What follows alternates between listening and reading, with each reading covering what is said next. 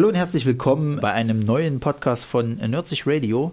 Heute mal mit einem ganz brisanten Thema, streng sehr aktuell, wenn man es so möchte. Der Royal Rumble. Wer hat gewonnen? ja, wer hat denn gewonnen? Ja, keine Ahnung, ich bin immer noch am Gucken. Verdammt scheiße. Ja. Äh, was viel wichtiger ist, sind die Oscar-Nominierungen. Denn das war in den, ja, sag ich mal, in den letzten Wochen wirklich ein sehr brisantes Thema, weil. Nicht bei allen Leuten nicht bei allen Leuten, das ist richtig, aber sage ich mal auch bei äh, meinen lieben Kollegen aus Hamburg, äh, die ich ja sehr gerne verfolge, oder auch aus Köln. Ähm, sagen wir mal so, in der, in der äh, Film-Twitter-Blase war es ein sehr brisantes Thema. Äh, und äh, das liegt unter anderem unter bestimmte Nominierungen, die äh, getroffen wurden, oder aber auch unter Filme, die gar nicht erwähnt wurden. Warum sind die denn nicht mit dabei? Ja, das ist natürlich ein Thema, was jedes Jahr bei den Oscars, ich entschuldige mich für meine Nase, ich bin etwas verkältet, ähm, äh, ein Thema ist. Man muss auch zusagen, wir nehmen das jetzt auf ja, zwei Wochen bevor wir das Ding eigentlich online stellen. Das Richtig. heißt, es fehlen uns wahrscheinlich noch ein paar Infos, äh, die uns jetzt, also die jetzt sich jetzt noch entwickeln können. Äh, vor allem, wer denn moderiert oder ob keiner moderiert. Genau, da gibt es ja so ein paar Äußerungen. Also ich hatte, meine letzte Info war die, wobei ich mir nicht sicher bin, ist das einfach nur Jux-Tollerei gewesen oder ist es tatsächlich äh, äh, eine Idee, die sie wirklich umsetzen wollen, dass sie ja das, das Avenger-Ensemble äh, quasi Ach, als was? Moderatoren ranholen wollten. So, die Idee war quasi verschiedene ja. Moderatoren, also es bleibt nicht nur einer, sondern es sind ja. mehrere. Und dann haben sie halt gesagt, okay, pass mal auf, dann nehmen wir die ganzen, ganzen Leute aus den Avengers-Filmen, die dann quasi immer da ihre Späßchen machen und durchs Programm führen. Keine Ahnung, ob das wirklich nur ein Witz war oder ob es tatsächlich irgendwo eine, eine Idee war, die sie umsetzen möchten. Also neu ist das nicht in dem Sinne, äh, dass es manchmal auch mehrere Moderatoren gab. Das gab es in der Oscar-Geschichte häufiger ähm, das sozusagen ein kleines Team von Moderatoren sozusagen nacheinander durchs Programm geführt hat. Meistens war dann eher so ein alter Haudegen dabei wie Bob Hope und dann ein paar junge Leute oder ähm, ja, auch ein paar Nominierte, die dann sozusagen ähm, durch den Abend geführt haben. Das war keine klassische Moderation, aber damals war es auch noch ein bisschen anders. So die heutige Form, wie man es eben kennt, ähm, das ist auch etwas, was es erst so seit Ende der 80er sich so langsam festgezurrt hat, nachdem äh, Billy Crystal so einen großen Erfolg hatte. Hm. Ähm, davor gab es das auch schon so ansatzweise. Johnny Carson hat ja auch öfters moderiert und sowas. Und äh, man hat aber oft auch solche Musiknummern gehabt. Die gibt es alle online zu sehen. Das nicht alle, aber äh, und dann denkt man sich, ne, beschwert euch heute so ein bisschen über die Lame Oscar-Eröffnung. Dann guckt euch doch mal äh, an von 1972, als hier Angela Lansbury eine 10 Minuten Musical-Nummer zur Eröffnung bringt, um nur anschließend vom Präsidenten der Academy noch eine Einführung zu kriegen. Und dann kommt erst der Moderator. also ähm, man hat das schon ein bisschen gestreamlined. Und es gab auch schon Verleihungen ohne Moderator. Was äh, ja auch geht. Also das ist jetzt halt, wäre kein Weinbruch, es wäre natürlich aber sehr, sehr schade, wenn sich niemand fände in Hollywood, der da moderieren will. Aber wir wollen uns nicht so weit abschweifen, weil es könnte schon sein, wenn das hochgeladen wird, da gibt es einen Moderator und wir stehen halt hier sozusagen als die Trottel da, die äh, völlig hinterher sind.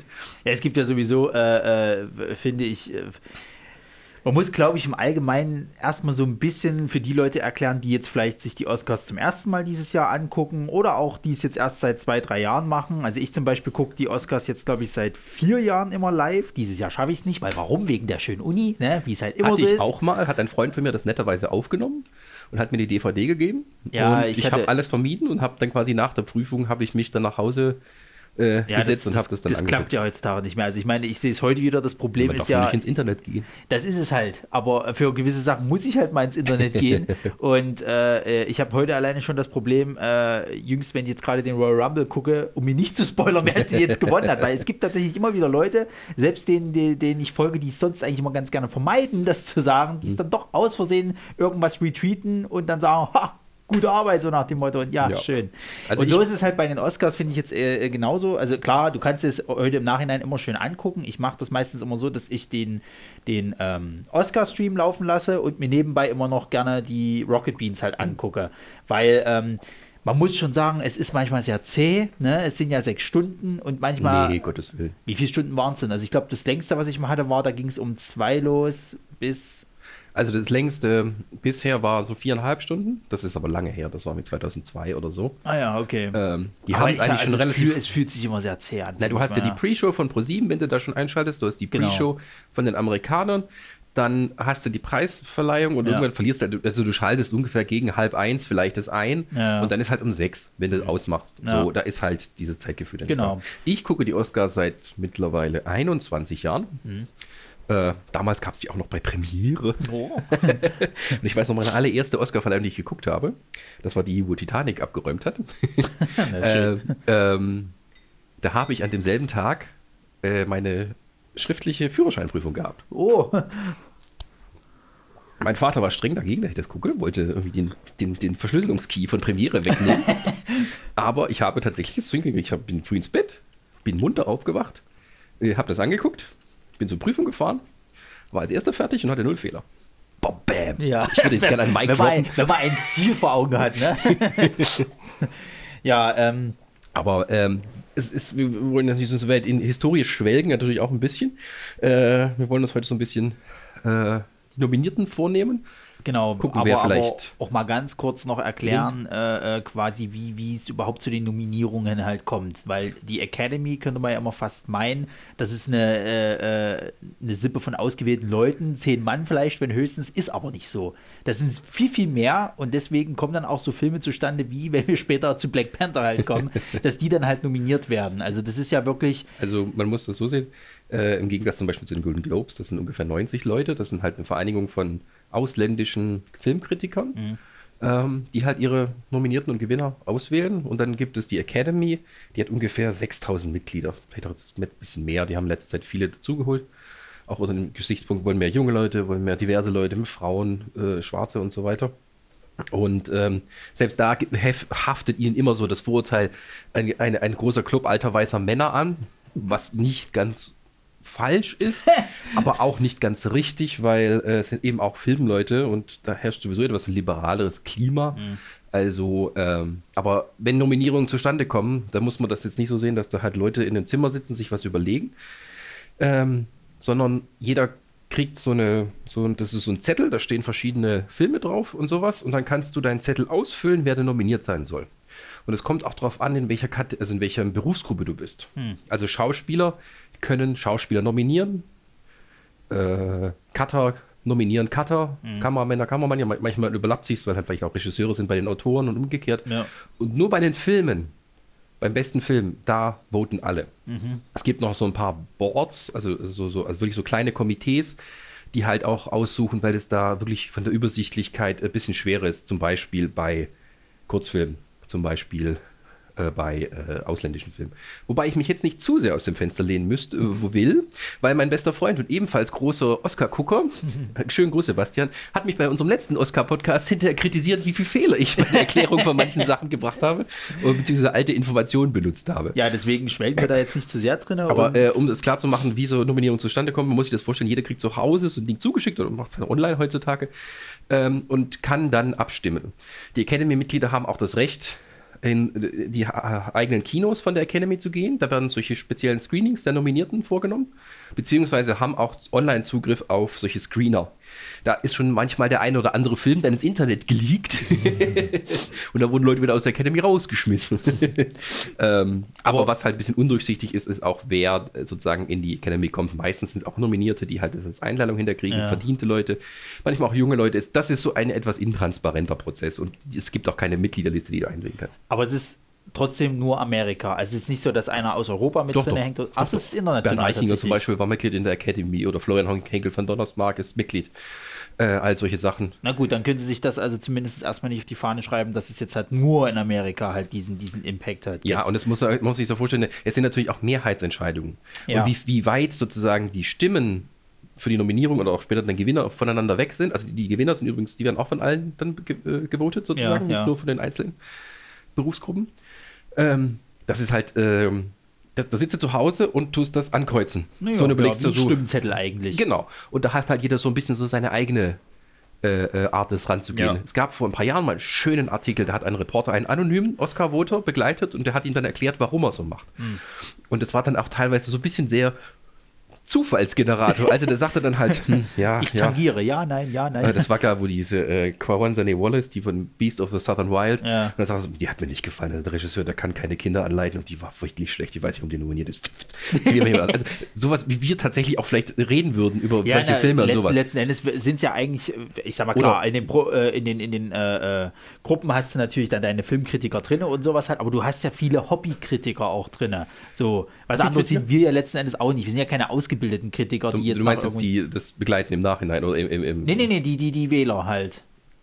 in einem gewissen Sinne sind sie Hobbykritiker. Richtiger, Ja. so. Und, und, sie werden nicht bezahlt. Und, und äh, äh, da ist es ja dann auch viel, dass dann halt die Emotion mitspielt halt. Ne? Mhm. Ich würde mal sagen, wir kommen dann gleich mal zu den, zu den Nominierungen an sich, weil dann kann ich nämlich auch später noch ein paar Statements. Ich habe mir zwei, äh, also ich habe zwei Statements angefragt, ob ich die verwenden darf. Einmal von dem äh, Dominik aus Köln, äh, ist jetzt auch bei Kino Plus mit, äh, und einmal von der Antje Wessels. Ähm, damit wir mal, weil, weil ich fand die Diskussion bei den beiden relativ interessant, was die Oscars für die letzten Endes sind und warum Filme wie halt Black Panther für den einen auf jeden Fall dazugehören und für den anderen halt eher nicht so dazugehören. So, die Diskussion fand ich sehr interessant, aber da kommen wir später dazu. Kommen wir erstmal zu den kleineren Nominierungen. Ähm, ich weiß nicht, ob du anfangen willst bei den Animationsfilmen, das sind wieder relativ wenig Überraschungen dabei. richtig? Und äh, Was da, bei den Animationsfilmen meistens so ist. Richtig, und da bin, bin ich, also ich weiß nicht, wie, wie, wie das die letzten Jahre, ich habe aber mittlerweile so das Gefühl, dass Disney da automatisch immer abräumt. Weil aber auch Disney halt sehr viele Animationsfilme macht. Klar, es gibt noch die anderen, die damit beachtet werden. Also sowas wie zum Beispiel, äh, ach Gott, wie hieß er? Kujo Kuro, äh, äh, der, der letztes Jahr ganz groß im Kommen war. Ähm, Dieses Jahr ist ja, glaube ich, sogar, sind so Naja. Anime-Filme mit dabei. Also man muss unterscheiden zwischen also Disney und Pixar. Ja, Und äh, Pixar hat fast immer sozusagen einen Lock auf eine Nominierung. Will auch keiner bestreiten, dass das gute Filme sind. Ja. So, bei ein paar ist es zweifelhaft, ne? sowas wie, wie Brave zum Beispiel hat für mich eher eine schwächere, ähm, ist, für mich eher, ist für mich eher eine schwächere Sache. ja. Ähm, aber die, ähm, die, ähm, die anderen Filme, die dann nominiert waren oder auch dieses Jahr nominiert sind, sind keine schlechten. Es sind halt auch, auch viele Blockbuster dabei. Es ist nicht so, dass die äh, da vielen kleineren Filmen eine Chance geben. Da geht es mal ab und zu mal ein und wenn dann einer gewinnt, dann ist es tatsächlich eine Sensation. Und ähm, das ist aber tatsächlich auch, glaube ich, dem geschuldet, dass hier da, ähm, ja, vielleicht auch gar nicht so viele das kennen. Also man muss natürlich die Filme gesehen haben. Und wenn man dann sagt, okay, habe ich nicht gesehen, aber äh, Pixar finde ich immer gut, so, dann gebe ich immer ein Kreuzchen und so kommt das dann zustande. ja.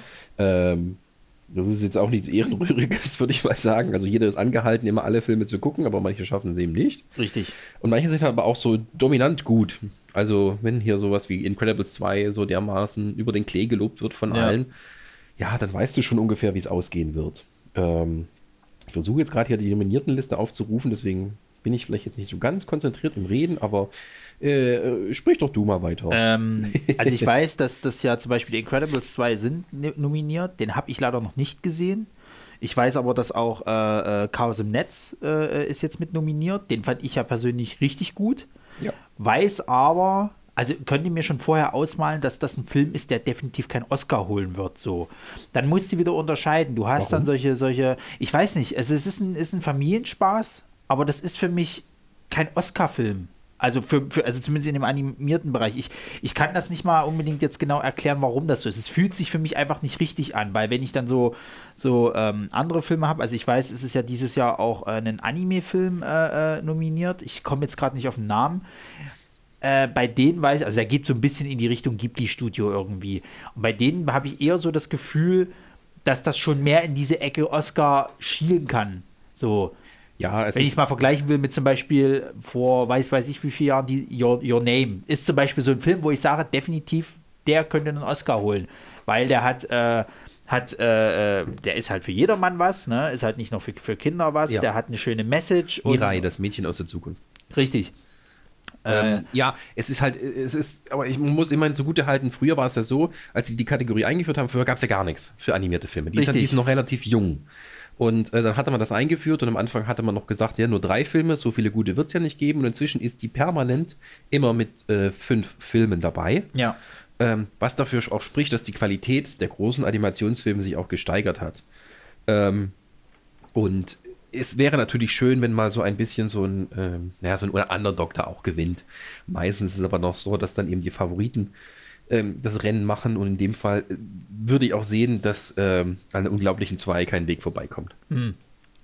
Ja, glaube ich auch. Also ich glaube auch, dass das gerade dieser, dieser Impact, weil, weil halt eben, ähm, wie, wie lange hat man jetzt, ja, aber wie lange hat man jetzt auf den gewartet, so nach dem Motto, ich glaube auch, dass eher der das machen wird. Er könnte aber auch Mist gewesen sein, so ist es ja nicht. Aber es ist auch wieder teilweise so, es, es hängt auch viel von der Werbung ab. Das ist wird man, richtig, da werden wir später auch noch drauf zu sprechen kommen. Ähm, das sind große Studios, die halt die Werbung an die Oscar-Voter raushauen wie blöde. Ja. So, die haben da ein großes Budget schon dafür, die wissen das und dann wird da die Zeitungen und die Billboards und sonst was wird voll geballert. For genau. your consideration. So, und wenn die sich dann nicht weiter mit beschäftigen, ja, dann ist das halt so. Ja. Kommen wir zur nächsten Nominierungskategorie. Best Animated Short. also diese kleinen Dinger, da kann man ein bisschen wenig mit anfangen. Ja. Ich würde vielleicht, wenn wir schon bei den Filmen sind, dann Best Foreign Language Film. Der beste Film in der nicht-englischen Sprache. Ähm, da haben wir viele, viele gute Sachen aber da, da dreut so Roma von oben herab. Es, sind, äh, es kommt selten vor, aber es passiert, dass Filme sowohl für den besten Film als auch den besten ausländischsprachigen Film nominiert werden. Und Roma hat doch ziemlich bei den Nominierungen abgeräumt. Also ich möchte es nur mal kurz reinwerfen. Roma hat zehn Nominierungen dieses mhm. Jahr. Zehn Stück. Ja. Dafür, dass der bei uns nur auf Netflix erschienen ist. Ich weiß gar nicht, wie es in Amerika das, war. Der lief in, der hat, also es, es, es gibt in so Mindestanforderungen, wie lange ein Film im Kino sein muss. Der ja. muss vor dem 31. Dezember eine Woche lang im Los Angeles County Kino ja. gelaufen sein. Ähm, und ich weiß nicht, die werden schon ein bisschen mehr dran haben, aber Netflix hat da tatsächlich die Schiene gemacht, äh, Minimum und der Name Alfonso Cuaron und persönliches Projekt und so. Und die Strategie ist aber sowas von aufgegangen. Also da kann man mal Hut ziehen. Na, vor allen Dingen, wenn, wenn man überlegt, dass ja vor, vor, ich glaube, vor einem Jahr war das oder so, wo die in Cannes alle noch rumdiskutiert haben, also sorry, aber Netflix-Filme einreichen, tralala, das fetzt nicht so ganz. Und dann hast du jetzt hier einen, der für den, für den internationalen Markt ja äh, auf Netflix halt äh, kommt und eiskalt halt einfach mal zehn Nominierungen abzieht, ne? Naja, es ist aber auch teilweise so, dass eben die feindliche Einstellung, die zum Beispiel Frankreich gegenüber Netflix hat, weil ja. Frankreich hat einen sehr protektionistischen Ansatz mhm. bei, ihren, bei ihrer Filmindustrie, ähm, während natürlich in Amerika viele A-Schauspieler inzwischen Netflix-Produktionen machen. Richtig. Und die stimmen auch bei den Oscars ab oder Regisseure und sowas. Und ähm, Natürlich gibt es auch so Konkurrenz durch Kapernaum oder äh, Werk ohne Autor. Genau, bei Werk oder Autor fand ich es jetzt interessant. Das ist ja jetzt im Endeffekt unsere, äh, äh also wieder unser Oscar, den wir da hinschicken, äh, unsere Nominierung. Und da fände ich es interessant, jetzt so das Ganze drumherum. Weil ich hatte jetzt mehrere Artikel gelesen, wo ähm, der um den es halt geht, quasi äh, äh, in Werk ohne Autor, dass der sich ja sehr distanziert von diesem Werk weil er äh, selber der Meinung ist, dass sie seine Lebensgeschichte da völlig falsch interpretieren oder so Sachen reinbringen, die ihm unangenehm sind oder die er gar nicht so, so mag oder was weiß ich nicht was. Und ähm, äh, wer war das von Donnersmark? Der hatte den gemacht, ne? Genau. Äh, das, das Florian von Donnerstag, äh, von das, Donnerstag hat er, ein paar Jahre nichts von sich hören lassen. Ja. Auf einmal taucht er wieder auf, äh, räumt ab hier beim, äh, beim Deutschen Filmpreis und auch solche Sachen. Und ähm, ähm, das, der Film, die Story ist inspiriert von Gerhard Richter, wo man mit Absicht sagen kann oder äh, mit Zuversicht sagen kann, der wichtigste deutsche Nachkriegskünstler, Maler. Ja. Äh, ganz hochgeschätzt international, Millionenpreise für seine Gemälde und so. Ähm, es ist aber nicht irgendwie seine Biografie, sondern es ist äh, die Geschichte genommen, die er hat und ein bisschen angepasst. Also das ist eine Interpretation. Also der, heißt ganz anders, das sind natürlich andere Figuren. Genau. Und es ist sozusagen, und der hat sich da ein bisschen gegen gewehrt, weil er ähm, weil er nicht den Eindruck erweckt haben lassen will, dass quasi das so eine Art Biografie ist. Mhm. Und natürlich ist Gerhard Richter auch jemand, der sich das nicht gefallen lassen muss. Also dafür ist sein Standing um einiges größer als ja. Florian Henkel von Donnersmark. Und, ähm, und aber von Donnersmark hat halt immer wieder in Interviews und in irgendwelchen äh, äh so Seminaren, wie heißt das halt so, Panels, ja. immer mal wieder halt darauf hingewiesen, dass Gerhard Richter Geschichte ihn inspiriert hat.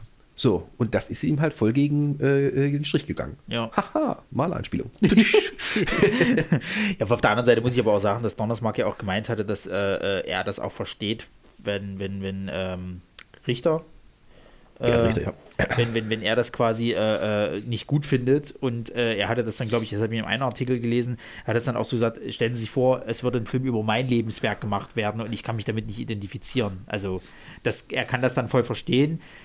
Auf der anderen Seite muss ich wiederum sagen, ähm, sollte der Herr Richter, äh, äh, ich meine, es ist ja irgendwo, es ist ja ein bisschen schmeichelhaft, wenn man jetzt sich an das Leben orientiert, man aber ja nicht explizit sagt, pass auf, das ist ein Film über dich. Ja, so. aber ich glaube, dass als auch der genug, also Gerhard Richter genug Künstlerbewusstheit, um zu sagen, mein Leben reicht aus, um genau einen Film drüber zu machen, aber dann halt nur auf, äh, äh, mit meiner Einwilligung und nach meinen Konditionen. Das ist es halt. Da ist nämlich dann die Frage, äh, äh hat Donnersmark ihn vorher drauf angesprochen, gefragt, können wir das, das denn machen? aber dann ähm. äh, ja. Aber ähm. nichtsdestotrotz, äh, würdest du sagen, dass er große Chancen hat? Oder glaubst du eher, Roma wird hier abgeben? Was tatsächlich mich überrascht hat, dass er auch für die Kamera nominiert war. Ja. Also Caleb Deschanel ist auch nominiert. Und da habe ich gedacht, ui, okay, also mehr Leuten aufgefallen. Mhm was manchmal auch so ein Zeichen ist, wenn ein Film halt aus der ausländischen Kategorie mehr nominiert wird, dass da halt, dass da dich die, die, die Voter so ein bisschen, oh ja, okay, den habe ich gesehen. Und ähm, nur ist aber so, dass der äh, Kameramann auch ein Amerikaner ist, glaube ich. Äh, also ist kein Deutscher. Ja. Ähm, und der äh, kennt natürlich auch seine Kollegen und sowas, ähm, die ihn dann vielleicht nominieren. Ähm, und da kann man schon, ich weiß es nicht, also die zehn Nominierungen von Roma, die stehen dann doch sehr also groß da wie ein, ein Fels davor. Ja. Ich, ich könnte mir aber auch vorstellen, dass Roma der große Loser wird, diese Verleihung. Also quasi einfach bloß viel Wind drumherum gemacht wird, um den nochmal so ein bisschen zu pushen ja, und dann aber. Die Leute finden ihn ja gut und es gibt auch keinen, der den nicht schlecht findet und so. Der wurde ja auch zigfach überall sonst nominiert. Ja. Dass er sich vor allem bei den Schauspielerinnen noch so mit reingeschoben hat, ist eine Überraschung. Mhm. Ähm, Cuaron ist sicher ein Kandidat für den Oscar, ja. für die beste Regie, vielleicht auch für Drehbuch, so als dann, wenn das nicht gewinnt, so als Konzilienzpreis. Ähm, aber er ist auch so ein bisschen das, was, glaube ich, so die Academy ein bisschen vermeiden wollte. Also zumindest, ähm, also es ist ein Schwarz-Weiß-Film, ein kleiner Low-Budget-Schwarz-Weiß-Film über äh, äh, das, das Schicksal von äh, mexikanischen äh, Bediensteten und sowas. Das ist jetzt nicht das, wo der Jugendliche zu Hause sagt, boah, ich will nicht Oscars gucken, ich will, dass hier mein, mein, mein Homie Koaron gewinnt. Ja, also das ist, das ist das ja dann die Diskussion, auf die wir dann später noch äh, äh kommen. Ähm. Ähm, aber es spricht nichts gegen die Qualität des Films. Und ich Nein, glaube tatsächlich, dass Roma dann eher gewinnt hier beim Foreign Language Film. Ähm, Als bei der Kategorie bester Film. Genau. Mhm. Also das ist dann sozusagen, denke ich, äh, der, der, die, der beste, die beste, der, der beste Wetteinsatz, den man auch machen Oder, kann. Oder äh, man, man äh, äh, geht natürlich den vollen Weg und sagt, okay, in allen zehn Kategorien gibt es den Oscar. Wär, das wäre nee. wär lustig, aber es wird, glaube ich, nicht passieren. Nee, nee, äh, das, das, also, nee. ja, gut. Äh, was haben wir da als nächste Kategorie? Äh, naja, es gibt ja noch wie die vielen technischen Kategorien. Das ist für mich auch mehr das eigentlich das, das Diskussionswürdige bei dieser Verleihung, als jetzt irgendwie, wer ist noch nominiert. Äh, es wird ja in dieser, ähm, um die, um die äh, Verleihung zu verkürzen. Und die ganzen langweiligen Sounddesigner, die nichts von der Bühne verstehen, sozusagen vom Bühnenauftritt verstehen, einzudampfen, wird jetzt so gemacht, es gibt bestimmte Kategorien, die technischen in Anführungsstrichen, die wichtig sind, damit ein Film überhaupt zustande kommt. Die werden verliehen, während Werbepause ist. Ja. Die werden zusammengeschnitten und werden dann später als äh, so kleine äh, Insert-Films zusammengeschnitten gezeigt. Okay einfach um dann Zeit gut zu machen. Ja. So, also dann steht dann wahrscheinlich dran, nominiert sein, bam, bam, bam, bam, bam, gewonnen hat, zack. Da brauchst du diese ganze, wir laufen die Bühne nicht, zack, schneidest vielleicht auch noch die Rede zusammen und die volle Länge kannst du dann bei YouTube posten. Hm. So. Ähm, das ist für mich eher, natürlich, ich verstehe das, dass man, weil, also man muss im Zusammenhang verstehen, letztes Jahr waren es die schlechtesten Quoten aller Zeiten und die okay. sind auch ziemlich nach unten gefallen im Vergleich zum Vorjahr was ein allgemeiner Trend ist, dass immer weniger gucken, aber dieser, dieser, dieser, dieser Fall nach unten der Quoten, der war so gigantisch, also vergleichsweise, dass da so ein bisschen Panikmodus, nicht vielleicht, äh, aber da so auch eine Rolle mitspielt und versucht wird, diese, die Zuschauer bei der Stange zu halten. So. Ja. Und ähm, also mich als Filmfan interessiert das, wer da gewinnt. Ich habe da auch nichts gegen, dass da Leute sind, die jetzt nicht sie für dich gut ausdrücken können. Aber es ist auf der anderen Seite auch eine gewisse, also wie soll man sagen, eine gewisse, also es kommt darauf an, wer dann halt sozusagen in den Pausen, also wer als Pausenfüller sozusagen herhalten muss. Es ist eine Art von Nichtwertschätzung, wenn man es mal milde ausdrückt. Ja, es ist, es ist, also ich sehe folgendes Problem, glaube ich, auch mit solchen, überhaupt mit diesen ganz großen Veranstaltungen aus Amerika, die dann immer, bei den Golden Globes ist es ja so, das ist für Filme, Punkt, so. Die sind, glaube ich. Und Fernsehen. Ja, aber, aber es ist jetzt Ja, nicht die so, haben- die es haben- ist nicht so, dass sie den jungen, jungen äh, äh, 13-jährigen äh, Ingolf noch ab, ab äh, äh, fischen wollen oder sonst irgendwas. Nein, die haben aber geringere Ansprüche und bei denen ist auch so, die haben ja quasi nur so eine Star- äh, Star-Kategorien. Ja. also die haben viele Schauspieler, die haben eine Drehbuchkategorie, so von wegen, ne, brauchen wir die überhaupt? Ja. So verschämt. Ähm, und die haben keine technischen Kategorien. Ja, da ja. geht es nur darum, Stars, Stars, Stars, Stars, Stars. Hat Genau. auch äh, Jackie Gervais schön drüber lustig gemacht, so, the next category is a bit of a downer. It's for writing. I've said it before. Actors, they are the most important ones. Ja, aber äh, wie, wie, wie, also ich finde halt eben die, die, die Golden Globes, dadurch haben sie, finde ich, noch mal ein bisschen mehr Wertigkeit für mich mittlerweile als die Oscars. Das geht halt noch um den Film. Würde ich jetzt sagen, oder um, um, um, um die Fernseher. Also habe ich das immer interpretiert, während die Oscars mittlerweile eher so ein Happening sind. Oh, das waren die aber schon immer. Und bei dem Film muss man aber auch sagen, äh, das ist schon sehr öfters mal Bestechungsvorwürfe gegen die Hollywood Foreign Press. Na gut, aber wundert mich ja gar nichts Gerade mehr. unserem Kollege Henkel von Donnersmarck, wo der Tourist war nominiert, Angelina Jolie war nominiert und, Ja. und, und Johnny Depp und so. Und der Film war scheiße. Der Film war scheiße und die waren auch scheiße drin und dann hat, ka- kam später raus, dass die, äh, dass die Produzenten und die Macher von dem Film einige Mitglieder von der Pressevereinigung nach Las Vegas eingeladen haben, um sich eine Show anzugucken und, und sowas. und also diese, diese Gerüchte um Bestechung und sowas, die halten sich beim Golden Globe immer. Das ist schon eine sehr lange Geschichte. Naja. Ja, aber äh, Weil es halt nicht so viele sind, da kann man gezielter bestechen. Weiß ich nicht, also wenn, das ist ja auch mittlerweile, äh, finde ich halt, es werden halt äh, diese, diese großen Veranstaltungen in Amerika werden zu so einem Happening gemacht und zu so schon Zuschauer. Ja, aber als Beispiel möchte ich noch anbringen, zum Beispiel das Super Bowl. Mich interessiert Football gar nicht. Aber warum, warum würde ich mir zumindest äh, verfol verfolge ich so weit, weil in der Pause immer irgendwelche Sachen rausgehauen werden, die wichtig sind für, sag ich mal, die popkulturellen Sachen. Sei es neue Trailer, sei es irgendwie ein Auftritt, wenn, wenn die Leute draufstehen von irgendeinem Star oder, oder, oder irgendeiner, irgendeiner Sängerin oder irgend sowas halt. Oder irgend so ein Quatsch, ja. Es gibt ja auch die Autofans. Ja, ja, und, und das, das- meine ich halt. Es wird halt immer viel, viel mehr aufgeblasen, als es letztendlich ist. So. Und das ist hier mit den Oscars ähnlich. Deswegen kann Nee, ich dann aber- teilweise auch so Sachen verstehen, Ja, wenn die aber- Leute dann sagen, also, sorry, aber Black Panther, Tut naja. mir leid, aber da bist du 50 Jahre zu spät. Natürlich, natürlich.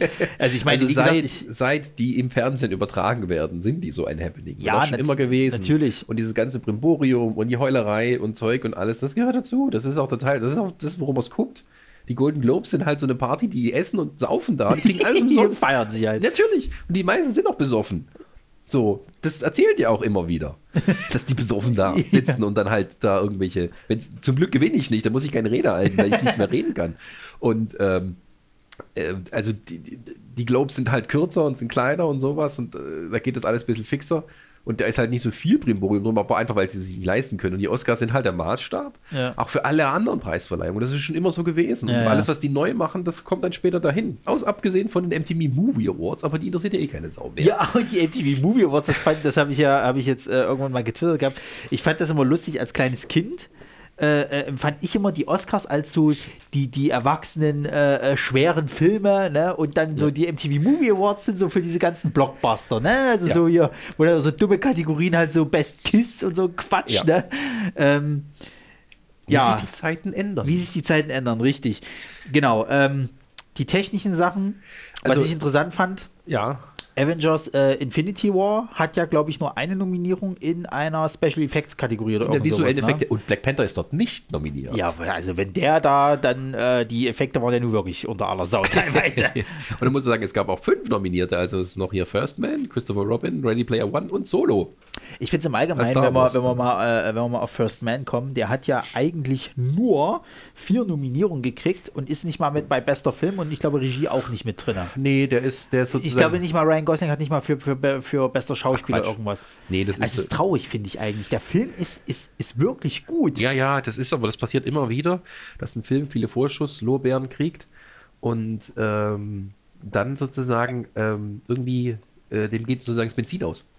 Also der hat dann halt so ein bisschen diese, dieser äh, fucking Marco Rubio mit seinem, oh, da wird gar nicht gezeigt, wie die die Flagge reinstecken, die amerikanische, wie kann man sich sowas angucken? Ja. Du verfickter Loser, du nicht mal, du kannst nicht mal Donald Trump besiegen in deinen eigenen Vorwahlen. Was willst du jetzt hier noch haben? Ähm, und Ja, das hat dem Film sicher auch geschadet, auch in der Aufmerksamkeit. Und ähm, es ist nicht so ein ganz einfacher Film. Ähm, Und der leidet auch natürlich ein bisschen drunter, dass er auch dann, muss man sagen, ein bisschen schlecht vermarktet wurde. Ja. Und es gibt immer mal wieder diese, diese, diese Filme, die halt im Vorschuss, äh, im Vorfeld äh, äh groß rausstechen und dann so pff, äh, geht denen einfach die Luft aus ja. und dann bleiben noch ein paar Nominierungen übrig und das ist dann ein bisschen traurig. Das kommt immer wieder vor und ähm, ist halt diesmal hat's First Man erwischt. Tja. Schade. auch, aber es hat, es hat, sich abgezeichnet, weil dann als die, die, die Nominierung von den anderen Preisen so langsam kam, da war der auch nicht mehr so weit vorne dabei und dann siehst du, wie er dann halt sozusagen ja, eben Dampf nachlässt. Ja. Ja, also ähm, äh, Tonschnitt, ja, also das, ich, ich, so Black Panther zum Beispiel, also ich habe damit auch gerechnet, dass der in so vielen technischen Kategorien nominiert wird. Ja, da, da ist, das war auch keine Überraschung. Nö. Und ähm, ja, es, es, es, es, es kommt auch teilweise alles fast gleich, ne? Also Bohemian Rhapsody, Roma, Aufbruch zum also First Man und sowas. Ähm, und wenn du einen, Song von Kendrick Lamar in deinem Soundtrack hast, natürlich wird er auch nominiert. Klar. äh, da halte ich aber eher mit A Star is Born mein, mein, äh, äh, mein, mein Wetteinsatz. Äh, genau, und da ist auch zum Beispiel äh, Mary Poppins Rückkehr drin, die auch so ein bisschen auf den Boden geklatscht ist. Äh, also zu Recht, zu also, Recht. Äh, die hat vier Nominierungen, hat sie insgesamt, aber ich muss so ganz ehrlich, ich wünsche ihr nicht eine einzige. Also einen, einen einzigen Oscar, weil ich, also, das ist das, wo ich halt kotzen könnte, dass Disney halt teilweise sehr dominiert das Kinojahr und dann eben auch bei den Awards äh, gerne das mal. Sehr, ja alles, ne? was soll man machen? Ja, richtig, aber äh, nee, also Mary Poppins, das ist so ein Ding, das ist wie wenn du jetzt, sag ich mal, Knight Rider nochmal neu verfilmen würdest. So, also ein Remake davon machen würdest. Das, das interessiert auch. heute kein Schwein mehr. Du oh. kannst damit die Kiddies nicht mehr abholen, die Erwachsenen denken sich, nur, ja, Vielleicht gucke ich mal an, wenn es auf DVD kommt oder Ich glaube, sowas, wäre er erfolgreicher gewesen, dann hätte er vielleicht noch ein bisschen mehr abgegrast. Ja, aber auch das hätte ich ihm nicht also, gewünscht. Dass weil, weil Land nicht nominiert war, war auch Ja, aber sorry, aber auch das, der Film, der Film ist nicht gut. Der ist qualitativ nicht gut. Auch wenn sie da eine gute Leistung bringt, der Film ist qualitativ nicht gut. Du merkst richtig, das ist einfach nur Cash-Cow-Gemälke. Und da wäre ich noch mehr sauer gewesen, äh, äh, hätten die jetzt gesagt gehabt, bester Film oder irgend so ein Quatsch, was nie passiert wäre. Aber wenn der jetzt noch mal ein bisschen mehr durch die Decke gegangen wäre, hätte mich das nicht gewundert. Und ähm, ganz ehrlich, ich hoffe wirklich, also es ist jetzt rausgekommen, Disney, Disney ist ja zufrieden mit dem Einspielergebnis von Mary Poppins und ich glaube, es soll noch mal irgendwas kommen. Ja. Was ich scheiße finde, weil ich hätte mir sehr gewünscht, dass damit mal echt auf die Fresse fliegen um wirklich mal zu zeigen, Jungs, ihr könnt nicht jeden Dreck einfach irgendwie mit 0815 Mary Skript. Poppins ist kein Dreck. Es ist aber vor wie vielen Jahren, wann kam das erste Ding? 1964. Ja, 1964. Das ist wie mit, mit, äh, mit dem Remake von. von das ist kein ähm, Remake, ist eine Fortsetzung. Ja, doch eine Fortsetzung, ist mir scheißegal. Aber es ist so alter Stoff, der jetzt nochmal fortgeführt wird, um die alten Lorbeeren nochmal hochzuziehen. Das ist wie damals mit äh, hier Ben Hur. Der ist auch zu Recht auf die Schnauze geflogen. Ja, das war ja auch äh, eine peinliche Angelegenheit. Ja, aber trotzdem, das ist, ist, ist, ist für mich auf dem gleichen Level. Ich finde, das muss nicht sein, sowas halt. Entweder denkt euch was Neues aus oder lasst es halt. Das ist wie, äh, gut, die Diskussion hat man ja schon im Trailer Wars, das ist ähnlich wie ja, mit ja. meinen Sachen zu den Realverfilmungen jetzt ja. äh, von den ganzen Dingern, aber. Da, da, da, es immer mehr Fortsetzungen und, und Remakes und sowas gibt, natürlich landen auch welche dann bei der Nominierung, wenn sie gescheit gemacht sind. Das ist jetzt äh, einfach eine zahlenmäßige Wahrscheinlichkeit. Ähm, ja, ansonsten hat man eben äh, mehr oder weniger das, was man erwartet hat. Also bei Costume Design sind die Historiendramen nominiert, Maria Stewart, The Favorite, Black Panther auch. Äh, genau, The Ballad of Buster Scruggs. Das hat auch mich so sowas über, Ding, oder? Der sowas rein. Also da muss man wirklich sagen, die, die Coen-Brüder sind beliebt. Ja. Also das ist so ein, ein Netflix-Film, der auch wirklich als Netflix-Film äh, ähm, beworben wurde ja. und nicht jetzt irgendwie Kinofilm, dass der jetzt noch so ein paar Nominierungen reingeschoben ja, hat. Ich, ich, ich, ich habe den bisher noch nicht gesehen, aber ich habe auch schon von vielen gehört, der ist lustig, also macht Spaß. So, also du hast mal, das ist ja glaube ich so ein Episodending irgendwie, da gibt es ja, einige, ja. die sind so, hm, dann geht es auch wieder, die sind, die sind richtig großartig und so, aber es ist halt typisch Cohen-Brüder und wer die Cohen-Brüder mag oder die Filme von denen mag, ne, der wird da auf seine Kosten kommen. Aber ich habe es halt auch noch nicht geschafft, mir den anzugucken. Aber auch da finde ich es wieder interessant, wenn man überlegt, dass sie ja äh, äh quasi Netflix-Filme, äh, sage ich jetzt mal, eigentlich immer so ein bisschen äh, äh, ja, stiefmütterlich behandelt werden und jetzt ziehen die aber doch noch so durch. Auch gerade, weil jetzt eben große Regisseure sagen, ja, machst für Netflix einen Film, ne? Also finde ich interessant, muss ich ganz ehrlich sagen. Ich würde mich auch äh, nicht stören, wenn der irgendwo was geholt. Also warum denn nicht? Ähm, Production Design, ja. Black Panther, natürlich. Also die Welt von Wakanda und so das ist natürlich was wert und auch hier äh, Favorite. Und ja, das sind halt so Sachen, die halt besonders auffällig ausgestattet sind, beziehungsweise Roma vielleicht, Roma, Roma vielleicht nicht so, aber auch First Man, ähm, ja, also dieses Gefühl, die man, dass man hat, dass man wirklich da mit, mit diesen kleinen Kisten durch den Weltraum fliegt und ja. auf dem Mond steht und all sowas. Also gerade die, die, die Anflugszene auf dem Mond, die war großartig. Also das ist, glaube ich, ich, ja, ich bin mir jetzt nicht sicher, ob ich mal was Besseres gesehen habe, aber ich, ich war wirklich im Kino, war ich wirklich echt erstaunt. Also Wahnsinn. Äh, Gut, wollen wir uns dann langsam mal zu den größeren. Ja, ich gucke noch mal kurz, ob es irgendwelche Überraschungen gibt. Filmschnitt, Bohemian Rhapsody. Bohemian Rhapsody hat sich auch noch so ein bisschen reingeschlichen mit ein paar Nominierungen. Da war ich ja, da war Mehr ich als ja man ja vielleicht am Anfang dachte, aber der Film ist dann doch so populär, ähm, das passiert dann eben auch, ne, dass ein Film einfach durch seine Popularität und sagt, ja, das ist eigentlich Aber gut. Für mich war, das, war das irgendwie klar, dass das ein sicheres Oscar-Ding ist bei ihm. Also, dass der, dass der auf jeden Malek. Fall mit dabei ist. Ja, allgemein, dass der, dass der mit vertreten ist. Weil bei, bei vielen Leuten habe ich jetzt gehört gehabt, dass die eigentlich den gar nicht so auf der, auf, der, auf der Uhr hatten, beziehungsweise auch der Meinung waren, dass der eigentlich da nicht hingehört. Also sagen wir es mal so. Ähm, Musikerbiografien, bedeutende Musikerbiografien sind natürlich immer ein gern gesehenes Award Filmchen Teil. Ne? Das ist einfach so. Guck dir Walk the Line an, guck ja, dir ja. hier, äh, äh, ja, wie heißt der? Ray.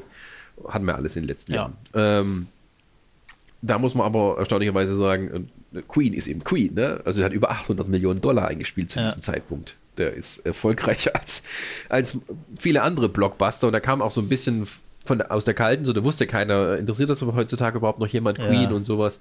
Und ich glaube, dass einfach dieser Goodwill, der das so, das ist einfach, man verlässt das Kino ähm, gut gelaunt. Das ist zwar alles irgendwie tragisch und auch schön inszeniert und sowas. Und ähm, aber ich glaube, das ist halt so ein Film, ähm, wo du sagst, ja, der ist gut.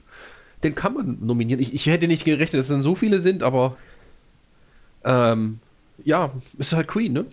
ja, als Queen-Fan sehe ich das gerne. Als, also wie, wie, wie gesagt, da sind wir wieder, da sind wir, da sind wir wieder bei der, bei, der, bei der Geschichte halt auch, wie, wie, äh, wie viel Marketing reingesteckt wird, beziehungsweise äh, wie, wie so die, die äh, Auffassung der Leute ist. Es muss ja nicht immer der schwere äh, äh, Film sein über den äh, weiß ich nicht, lebenskranken äh, Typen, der quasi irgendwie nochmal die letzte Reise zu irgendwas Tollem antreten will oder noch mal irgendwas Wichtiges für die Gesellschaft tun will, sondern. Naja, ich habe halt immer das Problem bei Musikerbiografien, die musste immer sich ein bisschen zurechtbiegen, wie auch in diesem Fall bei Bohemian Rhapsody. Richtig.